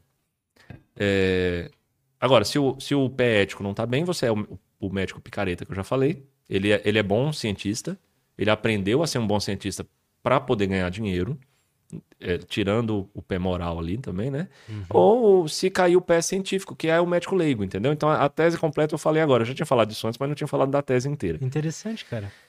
É, você só se mantém vivo se você for ético e científico. Vivo e não picareta, né? Ético e científico ao mesmo tempo. Porque o pé financeiro tá o tempo todo te chamando, sabe? Pede esse exame. Qual é o problema? Quem vai pagar é o convênio. Ele está o tempo todo ali como um convite para você. Vai passar férias em Cancún no ano que vem, né? Você tem que ter aquele valor e ciência para não cair. É... Então, por que, que o pé financeiro tem que ser podre? Sempre. Não, não precisa. A gente pode tentar mudar o pé. Porque se o pé não premiar mais o médico que prescreve mais serviços, e sim o que prescreve os melhores serviços, aí esse pé vai se manter íntegro. E para ele cair, você tem que ser um picareta e um leigo ao mesmo tempo. Você tem que ter os dois outros pés aqui podres para o pé cair, entendeu? Dificulta. Causa uma barreira de entrada para picaretagem. Total. Então existe um outro modelo de remuneração médica que remunera bem, tá? Quem é médico e está nos ouvindo, não é? eu não estou aqui propondo que a gente ganhe mal. Não. Mas existe um outro modelo que é o que premia a qualidade do serviço prestado. Então é mais ou menos assim, em linhas gerais. Vamos, vamos observar o médico José Alencar por um mês. E vamos ver as condutas que ele tomou nesse um mês para todos os pacientes. 80% das condutas dele foram condutas baseadas em evidência, então ele vai ganhar um bônus no final de 50% a mais do que os outros médicos. Ah, foi entre 80 e 60. Então ele não ganha bônus. E foi menos que 60%. Vamos chamar ele para uma reunião. Para a gente ter um bate-papo com ele e né, evitar que isso aconteça no mês que vem de novo, senão ele vai ser desligado. Tem que haver um, um, uma motivação, né? Tem que um haver motivador. Exato. Ora, não é, não está escrita em nenhuma diretriz que tem que pedir cádmio ou tem que prescrever cádmio. Nenhuma diretriz séria. Claro que a diretriz é... Como tem o picareta, o picareta entende de ciência, ele pode escrever uma diretriz e publicar numa revista de fundo de quintal. Mas o, o, o gestor desse modelo pode ser um cara esperto bastante para dizer: essa revista de fundo de quintal Logo, essa não é uma boa diretriz, entendeu? Ainda tem que haver alguém ali uh, olhando a qualidade da evidência. Mas se você consegue construir um corpo robusto de evidência o bastante e que vai remunerar o paciente por isso, pronto, o pé financeiro ficou bem, entendeu? E o médico ainda vai se sentir bem remunerado, premiado, né? Se prescrever apenas o que precisa. Ele não precisa prescrever uma cirurgia a mais. Não ele, não, ele não tem que botar na mesa uma pessoa que não precisa. Ele tem que indicar a boa cirurgia. Assim é que ele vai ser melhor remunerado. Né? Esse modelo chama Value-Based Healthcare. É, é, cuidado em saúde baseado em valor. Ao, ao valor, não financeiro, mas ao valor real do que você prescreveu, do que você indicou para o paciente, entendeu? Já há economistas, em, já há economistas e médicos eh, tentando implementar isso aos pouquinhos em alguns hospitais, em alguns convênios, criando modelos para ver se é, é viável, é um baque, é um baque muito grande, até para o paciente. Imagine você, paciente, que quer, gosta de seu cádmio medido sempre. Aí o José Alencar já chegou aqui falando que não precisa. E ainda vem um convênio falando que você não vai, que o médico não vai pedir, porque ele não vai premiar o médico por isso. Então, é um baque até para a sociedade. A sociedade vai sentir isso no começo, entendeu? Mas o benefício a longo prazo, eu acho que ele pode sim suplantar os prejuízos que a gente está tendo com o modelo atual, entendeu? Que é um modelo que premia a picaretagem, afinal. Não é? Porque você vai é prescrever mais coisa, né? Para os pacientes. Caraca. Você é otimista quanto a isso? eu eu acho eu, eu fiquei mais otimista recentemente quando eu tive algumas reuniões com algumas empresas que eu sou arritmologista né e, e eu faço ablações que é um, um, procedimento cirúrgico tem um material das ablações e esse material é caro e eu, os, os repasses que o governo que os convênios têm repassado para a gente são cada vez menores o meu procedimento é um procedimento baseado em evidências que melhora a qualidade e a quantidade dos dias de do paciente e ele está sendo menos premiado cada vez mais porque tem cada vez mais gente prescrevendo e solicitando cádmio. E eu comecei a marcar, agendar reuniões com essas empresas que vendem os, os, os materiais para os hospitais e para os pacientes. E perguntei: olha, é uma pirâmide vai quebrar. E quando quebrar, eu vou quebrar junto. Porque daí eu não vou mais fazer essa, esse procedimento em ninguém. Isso é ruim para todo mundo, para vocês como empresa. Tudo bem que vocês são uma multinacional. Se falir Brasil, ainda tem Estados Unidos. Mas vai falir Brasil e vocês vão perder o emprego eu vou ficar sem o procedimento cirúrgico para fazer, porque ele vai ser inviável. E o paciente não vai ter mais o benefício de qualidade e quantidade dos desvios. É ruim para todo mundo. Vocês estão entendendo esse problema? Doutor, nós sabemos esse problema. A gente já tem gente estudando sobre isso, entendeu? Entendi. Aqui na empresa. E, a, e essas pessoas que estão na empresa, por exemplo, a Johnson Johnson é uma empresa muito forte no ramo que eu trabalho. Ela não é só sabonete, ela tem um ramo. ela tem um ramo de arritmologia fortíssimo. E ela vende materiais para ritmo. Então, Uh, foi com uma das reuniões foi com a Johnson, já temos, já temos gente que está estudando isso, Legal. a gente está entrando em contato com os convênios, reuniões com governos, porque a gente quer deixar esta coisa viável a longo prazo para todo mundo, porque ser viável a longo prazo para todo mundo é bom para todos. Lembrem-se, eu estou falando de um procedimento que funciona de verdade, tem evidência científica boa para melhorar a quantidade e qualidade dos indivíduos. Então, que bom que tem gente pensando sobre isso, mas, ao mesmo tempo, tem alguma empresa que está também financiando a venda do cádmio. E naquela empresa também tem um economista em saúde, provavelmente, que está pensando no longo prazo e já vê a ritmologia como um concorrente. E lá também tem alguém que está em, em, contato com as, as agências de saúde, com os governos, para que o cádmio continue sendo. Não, não pense que as pessoas são bobas. É um jogo, tá todo mundo ali na, no mesmo, na mesma dança, né? O, é, a gente tem que torcer para que sobrevivam as terapias que são realmente eficazes, né? Tem que ter uma pessoa que entenda disso para olhar para duas terapias e priorizar uma delas, se, for, se houver necessidade da priorização. E existe essa necessidade, porque é, é uma pirâmide, né? A gente tem que ser realista, tem que ser cético em, em entender que existe esse jogo, né? Tipo, todo mundo, tanto os médicos uhum. quanto nossos, nós pacientes, a gente tem que entender que existe esse jogo e pode ser que às vezes a, o nosso médico seja o médico picareta.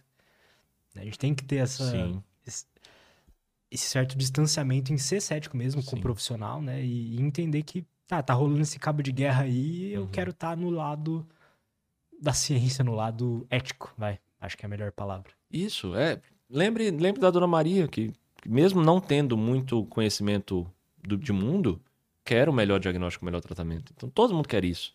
Né? Ninguém quer desperdiçar dinheiro em saúde, ninguém quer uh, uh, ter prescrito para ele um remédio que vai lhe fazer mal ou não vai ter, não vai ter benefício nenhum. Se, se perguntar toda uma vez, não, é, é sim, é isso que eu quero, eu quero melhor tudo para mim, né? Mas as pessoas não têm esse, esse insight, né, de, de o que você teve agora, de, pense como cético que o seu médico pode ser essa pessoa que o José Alencar está criticando. O próprio José Alencar pode ser também. Não acredito no que eu digo, não, tá? Pesquise o que eu estou falando aqui para você ver. É, então, é, esse ceticismo nos ensina a pedir segundas opiniões. Lembre que você, com seu carro, você faz isso. Com sua saúde, você devia fazer também, entendeu? Porque, do mesmo jeito que você entra numa oficina e o médico diz que a xirímpola do teu carro está precisando trocar, e aí você fica, mas xirímpola? Nunca vou falar disso. É, precisa mesmo isso? Caramba. Olha, eu vou fazer o seguinte, eu vou, vou dar uma pesquisada e depois eu volto aqui, tá bom? O cara vai dizer, tá bom, lógico, né? Ele não vai te forçar a fazer nada. O médico não vai fazer isso, né? E aí você entra na internet ou você vai para uma outra opinião e não existe rímpola nenhuma no carro. E ele só queria te vender alguma coisa a mais, porque ele também trabalha no fee for service, o mecânico, né? Ou não? Sim, claro. Pois é, ele, ele também ele tem alguma parcela a pagar ali, né? A parcela do iPhone dele. Então, se você começar a fazer isso para todas as áreas da tua vida, ainda mais em saúde, a gente tá falando da, no- da nossa, do nosso bem-estar. Quem, Essa vida, né? é, quem não É quer estar única mais tempo na vida para ficar com os filhos, os netos, né? Todo mundo quer isso. Então, aí é que a gente devia ser cético mesmo e não nos entregarmos, né? Ah, você é o, é, é- é o master aqui da minha saúde. Não, não, não. Aqui, ó, é, é jogo limpo, nós dois, tá? Não tem paternalismo aqui.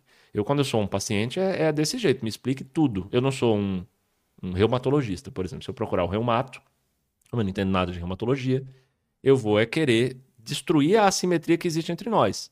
Que é ele saber muito e eu não saber nada. Então eu vou ser aquele cara perguntador na consulta. Então me explica, me fala como é que é e qual é a evidência. E eu anoto para pesquisar depois. E é isso. É, é assim que gente, todo mundo tinha que ser também, né? Total.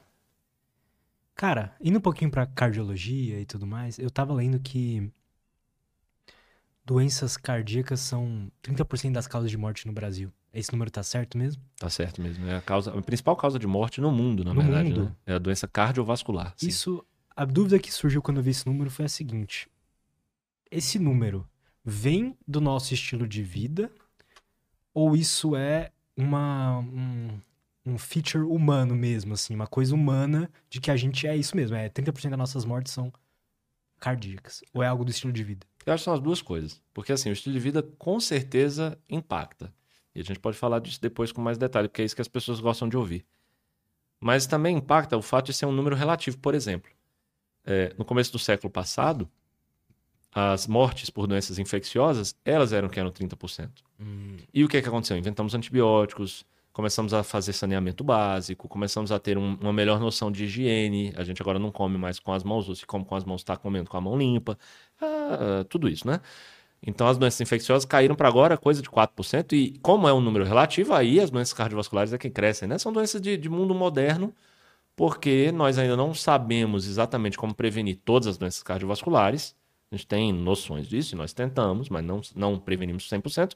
Se preveníssemos, aí já teria acontecido com a doença cardiovascular. O que aconteceu com a doença infecciosa teria ela também caído para 4%. E aí o câncer é que, so- é que iria aumentar para 50%, entendeu? Que é uma Entendi, questão sim. relativa, né? É, mas a gente não faz isso ainda. Então são as duas coisas, entendeu? Então é uma questão matemática, é uma questão de que nós sobrevivemos mais às outras doenças e, portanto, chegamos a idades mais avançadas, e nas idades mais avançadas, cardiovascular, por envelhecimento do sistema cardiovascular e câncer, por envelhecimento das nossas células em gerais, é que prevalecem, entendeu? Mas se pensar por um lado, em comparação ao começo do século passado, a gente está bem agora, né? Só que a gente tem muito que melhorar. A gente tem que prevenir melhor as doenças cardiovasculares para que esse número também caia, porque quando ele cair, nós, em consequência a isso, vamos aumentar a nossa longevidade. A gente vai chegar mais longe na nossa saúde, né? É, e ao mesmo tempo a gente precisa atuar nos cânceres também, porque eles é que vão sobrar depois, entendeu? Então é um, é um, é um jogo que a gente vai ter que fazer e já tem muita gente pesquisando. As pesquisas em cardiologia são, são muito rápidas, ainda bem que são, né? Tem muita coisa nova saindo e a gente está cada vez mais aprendendo a ter um estilo de vida saudável em associação aos tratamentos eficazes que a cardiologia já nos deu no, no último século, principalmente nos últimos 50 anos, principalmente. A gente evoluiu muito em cardiologia também já. Então, mesmo que esse número relativo aumente, com cardiologia eu sou otimista. Porque se ele está aumentando, é é uma questão de aumento de longevidade, não é, não é agora apenas o fato da cardiovascular ser uma vilã. Entendeu? A, a gente está conseguindo lutar contra ela. Ali, o, o paciente pode não ver, mas no, no ringue mesmo, a luta tá, tá, tá boa. O número é que não sai bom, entendeu? No final. Entendi. Perfeito. E quais são as principais doenças cardiovasculares? A- as doenças que mais matam cardiovasculares mesmo são AVC e infarto. Né? É, infarto, eu diria que principalmente. E AVC entra como segundo lugar. E apesar de ser do cérebro, ela é cardiovascular. Entendeu? Por isso que ela entra ali. E, e o fato de eu, de eu até colocar o vascular na palavra junto é que faz com que 30% das pessoas aí sim morram disso, né?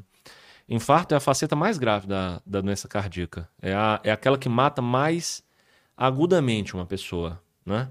Uh, em termos tanto de ser muito letal, como também ser muito prevalente. O que, que é um infarto exatamente? O que, que acontece ali? Nosso coração tem uma, uma irrigação que é pelas coronárias. Então, para funcionar, assim como todos os outros órgãos, o coração também tem que ser preenchido de sangue. Nas suas células, não por dentro. Por dentro é, é, é a função de bomba dele, né? Mas para que cada célula funcione, cada célula tem que receber oxigênio e nutrientes. E quem faz isso são as artérias coronárias, que correm por fora do coração e adentram no coração para encontrar aquela última célulazinha lá longe e levar sangue para ela. Ah, algumas pessoas têm uma oclusão aguda da artéria coronária. Então elas estão aqui caminhando, fazendo nada e tal, e de repente uma artéria coronária, são três, uma artéria coronária se oclui, se fecha por um trombo, por exemplo. Por um quê? Um trombo. Uh, vamos lá. Alguém já tem uma, uma coronária meio, meio capenga ela tem uma luz de coronário de, digamos, 6 milímetros dentro, uhum. mas é, já diminuiu para 3, com o envelhecimento. Justo. Ela, ela foi ali se calcificando, o colesterol alto, a, a, o sedentarismo, o tabagismo, tudo isso foi diminuindo a, a luz do vaso para 3 milímetros. Então ela já é meio capenga. E por causa de uma inflamação, por causa de alguma coisa que aconteceu ali muito uh, pontual, Pode ser um estresse. Um estresse, opa, sim. Hum. Alguma coisa muito pontual. Um, um pouco de sangue ficou uh, mais. Uh, como que eu posso dizer? Mais coagulado. E aí virou um trombo. Você, todo mundo já viu isso, um trombo de sangue, um coágulo, né? Uhum. E aí esse coágulo vai correndo pela circulação e bate ali naquela zona em que, em vez de ser 6 de milímetros de luz, é 3. Se fosse 6, o trombo, o coágulo passava e tinha chance até dele se desfazer em sangue de novo. Mas como era só três, ele bate ali e fecha. Ou mesmo por causa de uma outra lesão prévia na coronária, essa lesão inflama e aí ela abre uh, o, seu, o seu conteúdo e aí saem dali de dentro daquele conteúdo células que não deveriam, células que não estão no sangue em geral. E, e, e de uma vez isso, né? Enfim, o sangue está lá correndo, vermelhinho, de repente abre um, um, uma porteira e sai dali milhares de células inflamatórias, plaquetárias, que não deveriam estar ali. Aí essas células também podem ocluir lá na frente. Então, uma oclusão aguda da coronária para o fornecimento de sangue daquela região para frente. Dali não passa mais. Todas as células que iam ser irrigadas por aquela coronária não são mais, não recebem mais sangue. E elas começam um processo de isquemia para depois morrer. No processo de isquemia, ela ainda pode ser salva. É a célula assim, olha, me ajuda, me dá água, me dá. Faz alguma coisa, senão eu vou morrer. Se não fizer nada, ela morre. Entendeu? E é um tempo muito rápido isso tudo. A, a morte celular começa minutos depois da, da oclusão. É o tempo que a gente tem de salvar a pessoa. Isso. E aí, é tanto que quando é uma pessoa com um infarto chega ao hospital, se é um infarto do pior tipo, que é esse oclusivo, há outros tipos também, mas o, do oclusivo, ela tem, é, em termos de qualidade de tratamento, em até 90 minutos, o, a artéria dela tem que estar aberta e com um estente. Os hospitais bons trabalham com essa meta. Chegou, ah, chegou o, o senhor João e está com uma oclusão coronária aguda. Abriu ficha no hospital às 10 horas da manhã. Então, em termos de qualidade, se eu quero dizer que minha equipe de cardiologia é boa, até às 11h30 no máximo, essa artéria dele tem que estar aberta. Ele tem que ter feito tudo, tudo, tudo corrido para hemodinâmica, é, que é um outro setor do hospital, então tem até que ter transferência dentro do hospital, às vezes para outro hospital.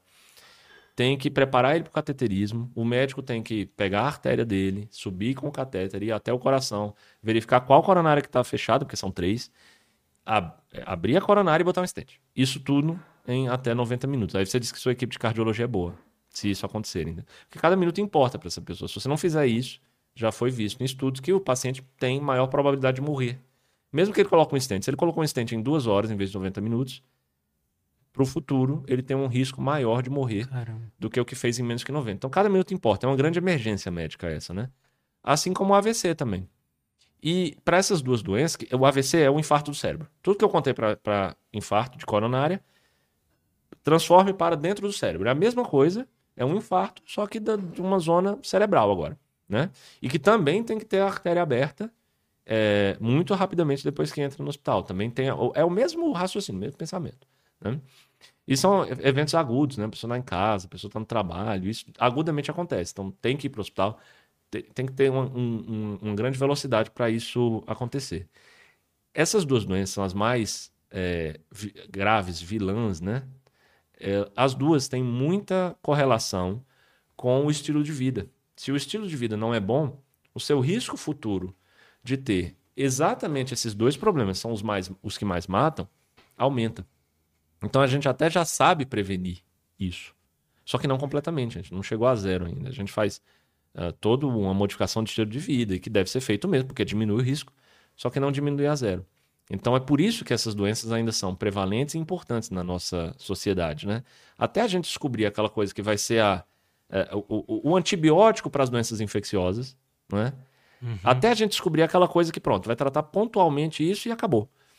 A doença cardiovascular, infelizmente, ainda vai estar ali no topo, capengando, diminuindo, aumentando ano a ano. é, mas a nossa parte a gente já tem que fazer, porque se não fizermos, é pior ainda. O risco ainda vai ser maior né, no futuro. E aí, quando você fala de estilo de vida, é exercício físico, alimentação regrada, Isso. alimentação saudável, né? alimentação saudável, exercício físico, manutenção de um peso saudável, cessação de tabagismo e uso de outras drogas, ah, álcool também, evitar álcool. É, é aquele estilo de vida saudável que para o futuro vai te deixar ser aquela pessoa até de mais disposição, Claro. quando você tiver mais idade. Tudo isso daí, no final, a conta vai existir de, de qualquer maneira, entendeu? Você vai ter uma probabilidade alta ou baixa.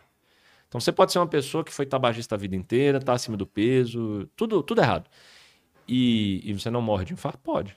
Mas tua probabilidade foi maior. Lembre-se que medicina é uma ciência probabilística, né? Claro. tua probabilidade foi maior o tempo todo.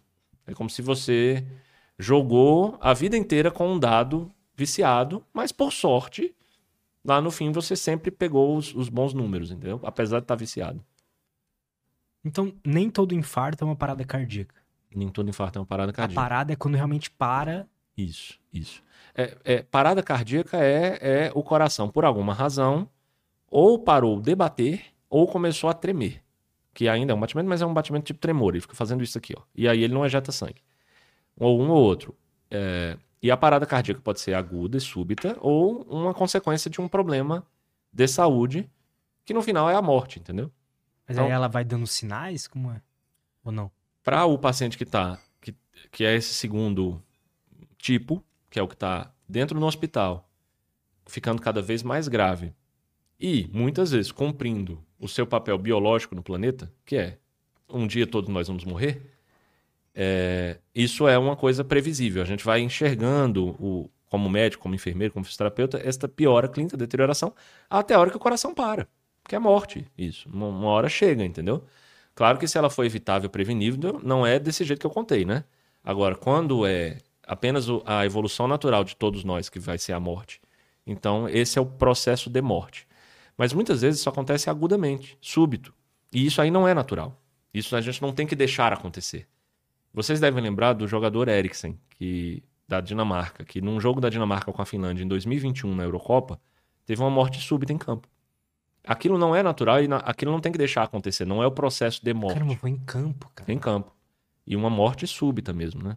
Ele morreu ali naquele momento. Só que ele tá vivo hoje porque ele foi ressuscitado, né? Então, é, aquilo que ele teve foi uma parada cardíaca, assim como aquela, aquele senhor que está na UTI e que já entrou em, em- em cuidados paliativos, ou seja, é, estão respeitando, a, a- a equipe profissional está respeitando o seu processo de morte natural, biológico. Tá tudo bem. É, os dois tiveram paradas cardíacas, mas a um se chama morte e ao outro se chama morte súbita. Com o Eriksen foi súbita. E a morte súbita não deve ser aceitada. Ela, a gente tem que tratar ela, porque com o Eriksen aconteceu uma coisa muito pontual. Ele teve uma arritmia maligna, das que eu já contei hoje, e por isso ele não, não tinha mais sangue se- sendo ejetado pelo coração dele. E aí, aí ele recebeu um tratamento imediato naquela hora, Qual e que é por o isso ele tá tratamento? vivo. Tratamento é Desfibrilador? desfibrilar, isso. Foi tudo muito rápido, ele foi desfibrilado e hoje tá aí, tá jogando no Manchester United, tá vivo e, e sem nenhum problema. Tão bom foi o atendimento dele, tão rápido, tão tudo, né, que foi ali. Muito Nossa, a equipe deve ter sido muito foda Muito pra boa. sacar na hora, Foi né? muito boa. Porque são minutos, né? Porque cinco Sim. minutos. Cada minuto importa. Essa, essa é a maior emergência da medicina. Aqui, a cada minuto, eu sei disso porque eu dou aula sobre isso toda semana. A cada minuto que passa que uma pessoa é em, em morte súbita, como o Eriksen, não é desfibrilado, a probabilidade dele ficar vivo, se ele não é desfibrilado, cai por minuto 10%. Nossa. Eu costumo dizer que há cânceres avançados que matam 10% ao ano. Olha, olha a, a diferença de, de escala. Aqui é 10% a mais por minuto.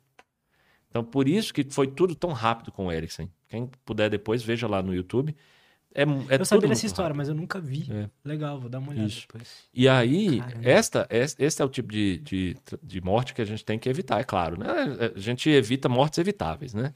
Quando há um processo natural de morte, isso a gente tem que ser até que respeitar, né? É humano respeitar nossa natureza humana. É, agora, nem sempre isso acontece, né? O, um outro exemplo que eu sempre uso nas minhas aulas é o do, também exemplo real, do Serginho. Não sei se vocês vão lembrar, o ano era 2004, jogavam no Morumbi, São Paulo e São Caetano, quando no meio da partida o jogador Serginho do São Caetano caiu também em morte súbita no gramado, no Morumbi. E no Morumbi naquele dia não tinha um DEA. E o Serginho morreu naquela noite. E foi encaminhado para o São Luís do Morumbi, e aí, todo, sempre que eu falo isso nas aulas, eu e meus alunos são de São Paulo, né? A maioria deles, né? Claro que tem aluno que vai fazer curso que é da América Latina inteira, mas a maioria é de São Paulo. Quando eu falo isso, a resposta é assim: putz, tinha um Einstein do lado. Não adianta. No, no, o Einstein do lado ainda significa botar numa ambulância, atravessar a rua, entrar na garagem, tarará, tarará. Não adianta. A, a, você está entendendo que a cada minuto 10% vão embora? Então tem que ser muito rápido, tem que ser lá na hora. Por isso que Nossa. foi tão exemplar com o Erickson, né? E esta morte súbita, ela pode acontecer ou por causa de uma doença genética, quando o paciente é muito jovem, que são o caso do Erickson e do Serginho, ou quando ele passa, principalmente a, a idade assim, é, mantra, nossa, é 35 anos. Quando passa dos 35, ainda pode morrer por causas genéticas, mas aí o infarto agudo do miocárdio, como causa da morte súbita, já passa a ser mais é, prevalente. Então, passou dos 35, quando vem para mim um caso de morte súbita, abortada, ou seja, como o Erickson, né? A morte súbita foi abortada porque ele foi tratado. Ou um familiar de alguém que morreu subitamente e quer saber se tem o mesmo risco. Então, passou dos 35, eu vou suspeitar mais de infarto. Se, a, se o, o caso index morreu com menos que 35, eu vou pensar mais em causas genéticas, entendeu? Entendi. Mas eu penso sempre no, em tudo, claro, né? A pesquisa, mas eu penso mais em um ou mais no outro, né?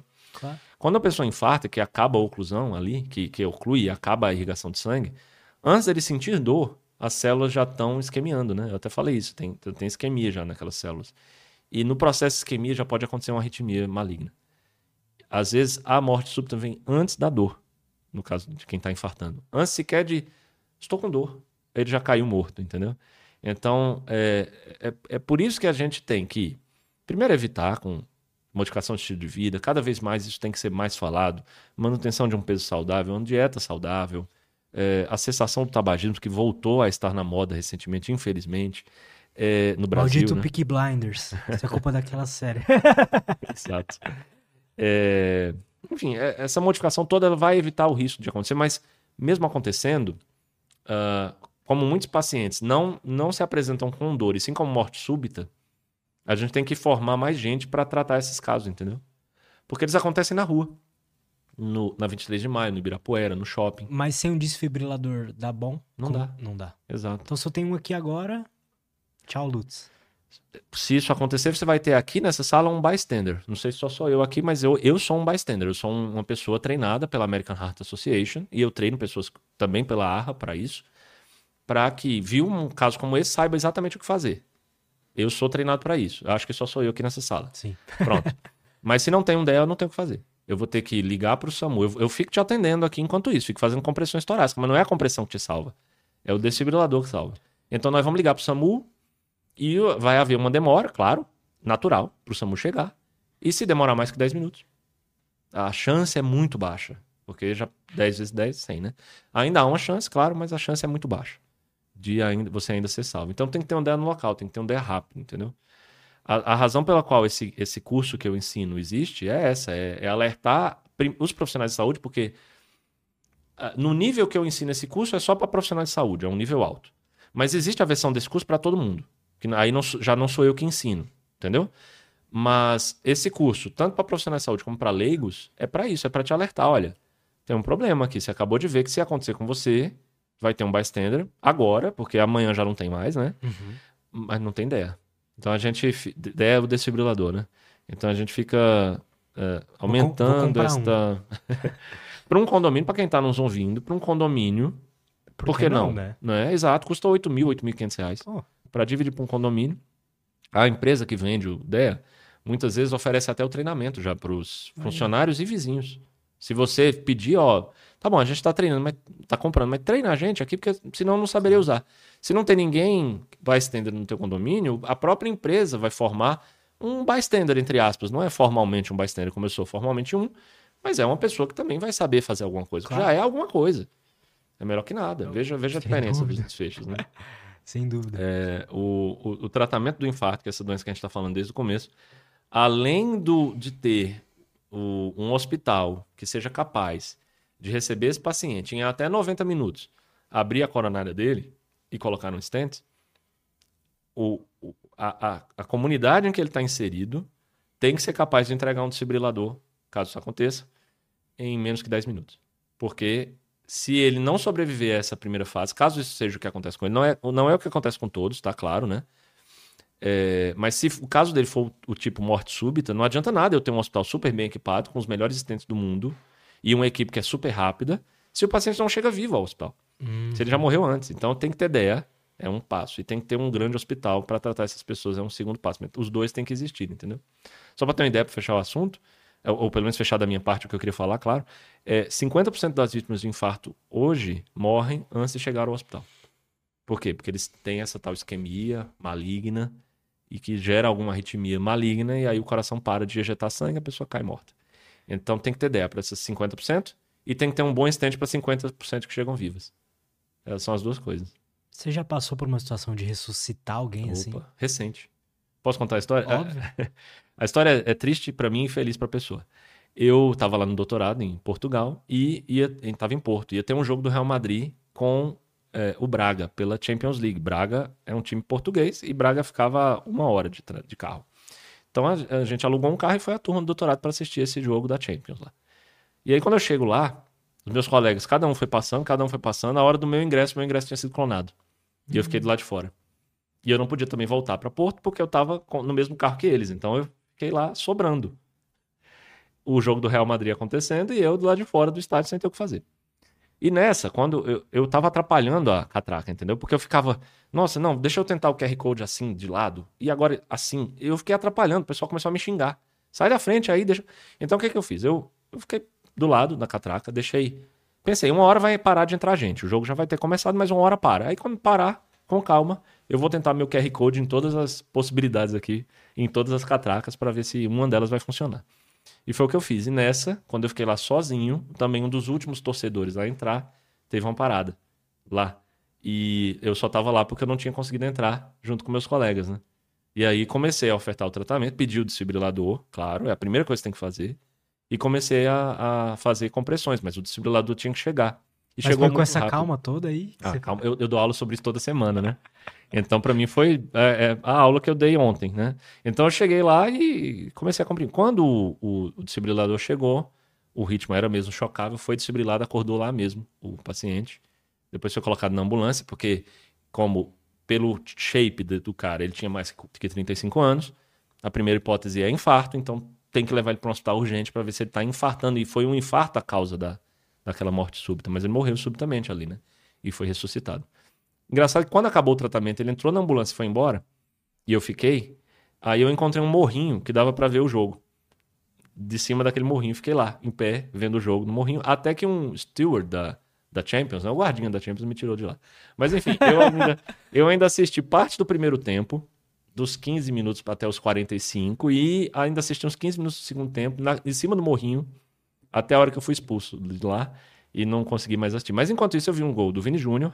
Não, do Rodrigo. O Vini Júnior deu uma assistência pro Rodrigo. E depois o Bellingham fez dois gols, mas eu não. Aí eu não, não assisti mais, eu já tinha sido expulso. E salvou uma vida. É. Só isso. É... Pô, que legal, cara. É. Eu fico me perguntando, assim, a pessoa que volta de uma situação dessa, o, o que muda, né, na cabeça dela, o que muda de filosofia de vida, assim, sabe?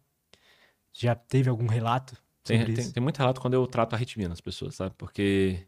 Agora, semana passada mesmo eu fiz uma ablação, né? Que é um procedimento cirúrgico que faz para arritmias. Esse paciente sofreu bastante, porque antes de chegar em mim, ele passou por outros colegas que não fizeram o diagnóstico correto, entendeu? É, eles confundiram arritmia com infarto. Confundiram, eles, profissionais de saúde, né? Então, Por quatro anos ele tinha essas arritmias e por quatro anos ele foi tratado como se estivesse, o problema dele fosse infartos. Mas não era arritmia. E aí quando ele chega para mim, eu falo, não, isso é arritmia que você tem. É, olha, e aí expliquei, vamos acabar com essa assimetria que existe aqui. Eu suspeito que seja isso, o tratamento é esse, custa tanto, o convênio é assim que funciona, para você é assim que funciona.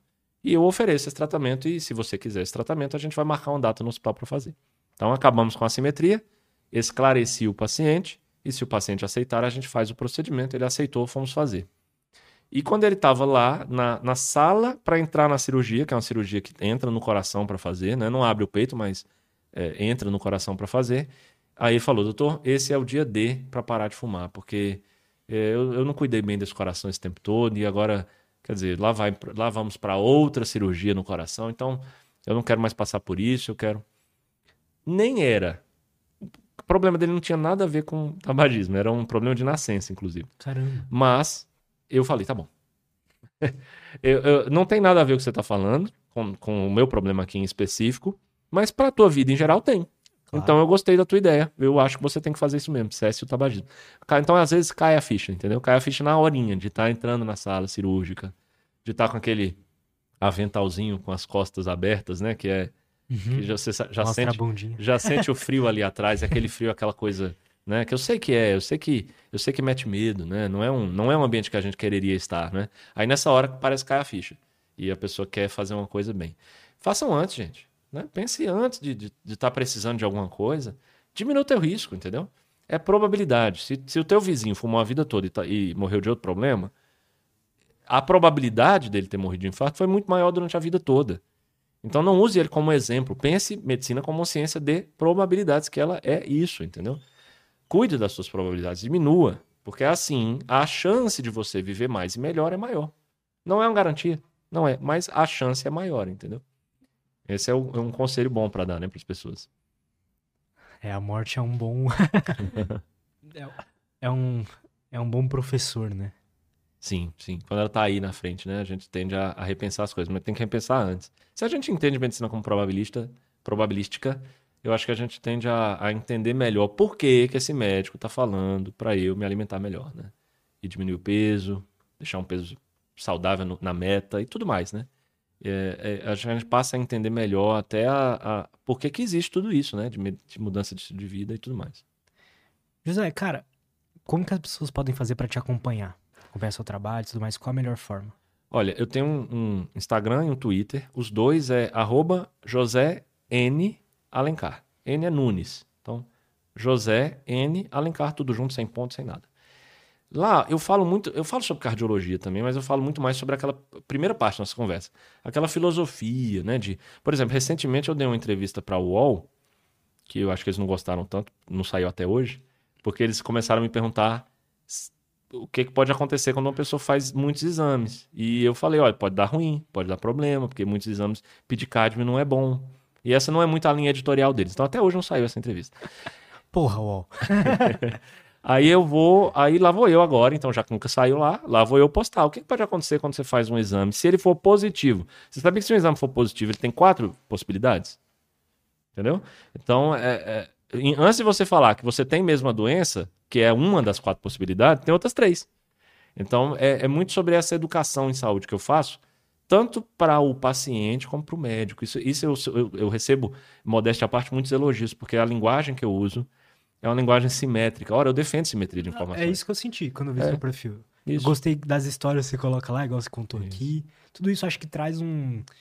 É, ajuda a gente que não é médico, por exemplo, a entender melhor. Eu acho que ajuda o médico a, a saber explicar melhor alguma coisa e tudo mais. Né? Eu acho que esse episódio que a gente está gravando hoje, um, um, médico e um paciente, Total. os dois podem aproveitar muito o que nós falamos aqui, né? Verdade. Então eu, eu tento fazer isso, eu tento chamar todo mundo para para a minha conversa e para ensinar aos dois, porque eu sei que muito médico gostaria de ter aprendido quais são os quatro tipos de exame positivo, mas não aprendeu, ele só sabe de um. O que você sabe também, que é o bom, então eu tenho a doença. Não, há outros três. Então é, é, é sabe, é por aí que eu vou. Então eu acho que você vai gostar de me seguir lá nas redes, porque eu estou o tempo todo te, te, te deixando independente disso, te dando esse essas ferramentas para você também melhorar a tua saúde. E se você for um profissional de saúde que está me ouvindo também, aí você é, aí não tem nem o que explicar, vai ser eu, estou falando com você também e são informações que você pode usar no seu dia a dia, na prática, né? Então é mais ou menos por aí. Eu posso falar do meu livro? Óbvio. É o Manual de MBE, Manual de Medicina Baseada em Evidências. Apesar desse nome, Manual de Medicina Baseada em Evidências, ele é um livro que pode ser lido por qualquer profissional de saúde e por leigos. Então, se a gente entra lá na Amazon e vê os, os comentários, eu adoro. Os que eu gosto mais são os dos leigos. Tem um lá que assim, eu sou um engenheiro e como eu te acompanho nas redes, eu comprei para ver o que, que tinha aí, né? Eu li o livro inteiro, entendi tudo e agora eu estou muito melhor também na minha relação médico-paciente, entendeu? Porque eu ensinei essa pessoa também a ser um cientista. Claro. Não um médico. Ele não fez medicina por ter lido meu livro. Mas ele pensar cientificamente. O meu livro é sobre como fazer você usar aquele sistema 2 de pensamento, o sistema devagar, científico, baseado em evidências. O livro inteiro é sobre isso. Então, é uma leitura elogiada. O pessoal gosta. O pessoal fala que parece que eu estou conversando com eles no livro, entendeu? Então, também pode ser uma boa, caso você se interesse. É só procurar na Amazon, você encontra. Manual de Medicina Baseada em Evidências. É um que tem Aí uma na cerejinha descrição, na pessoal. A gente vai deixar aí na Boa, descrição boa. para vocês. Obrigado, viu? Obrigado Adorei o papo. Deu, deixa eu elogiar aqui sua didática. Adorei. Deu para entender tudo. Foi um papo dinâmico, gostoso. E obrigado. Obrigado por ter vindo aí. Que bom, obrigado. Eu que agradeço. A gente conversou sobre tanta coisa. Foi muito legal. Obrigado mesmo. Valeu, cara. Gente, todos os links do doutor estão aí na descrição. Então vão lá, acompanhe ele, compre o livro dele. E é isso. Até a próxima e tchau, tchau.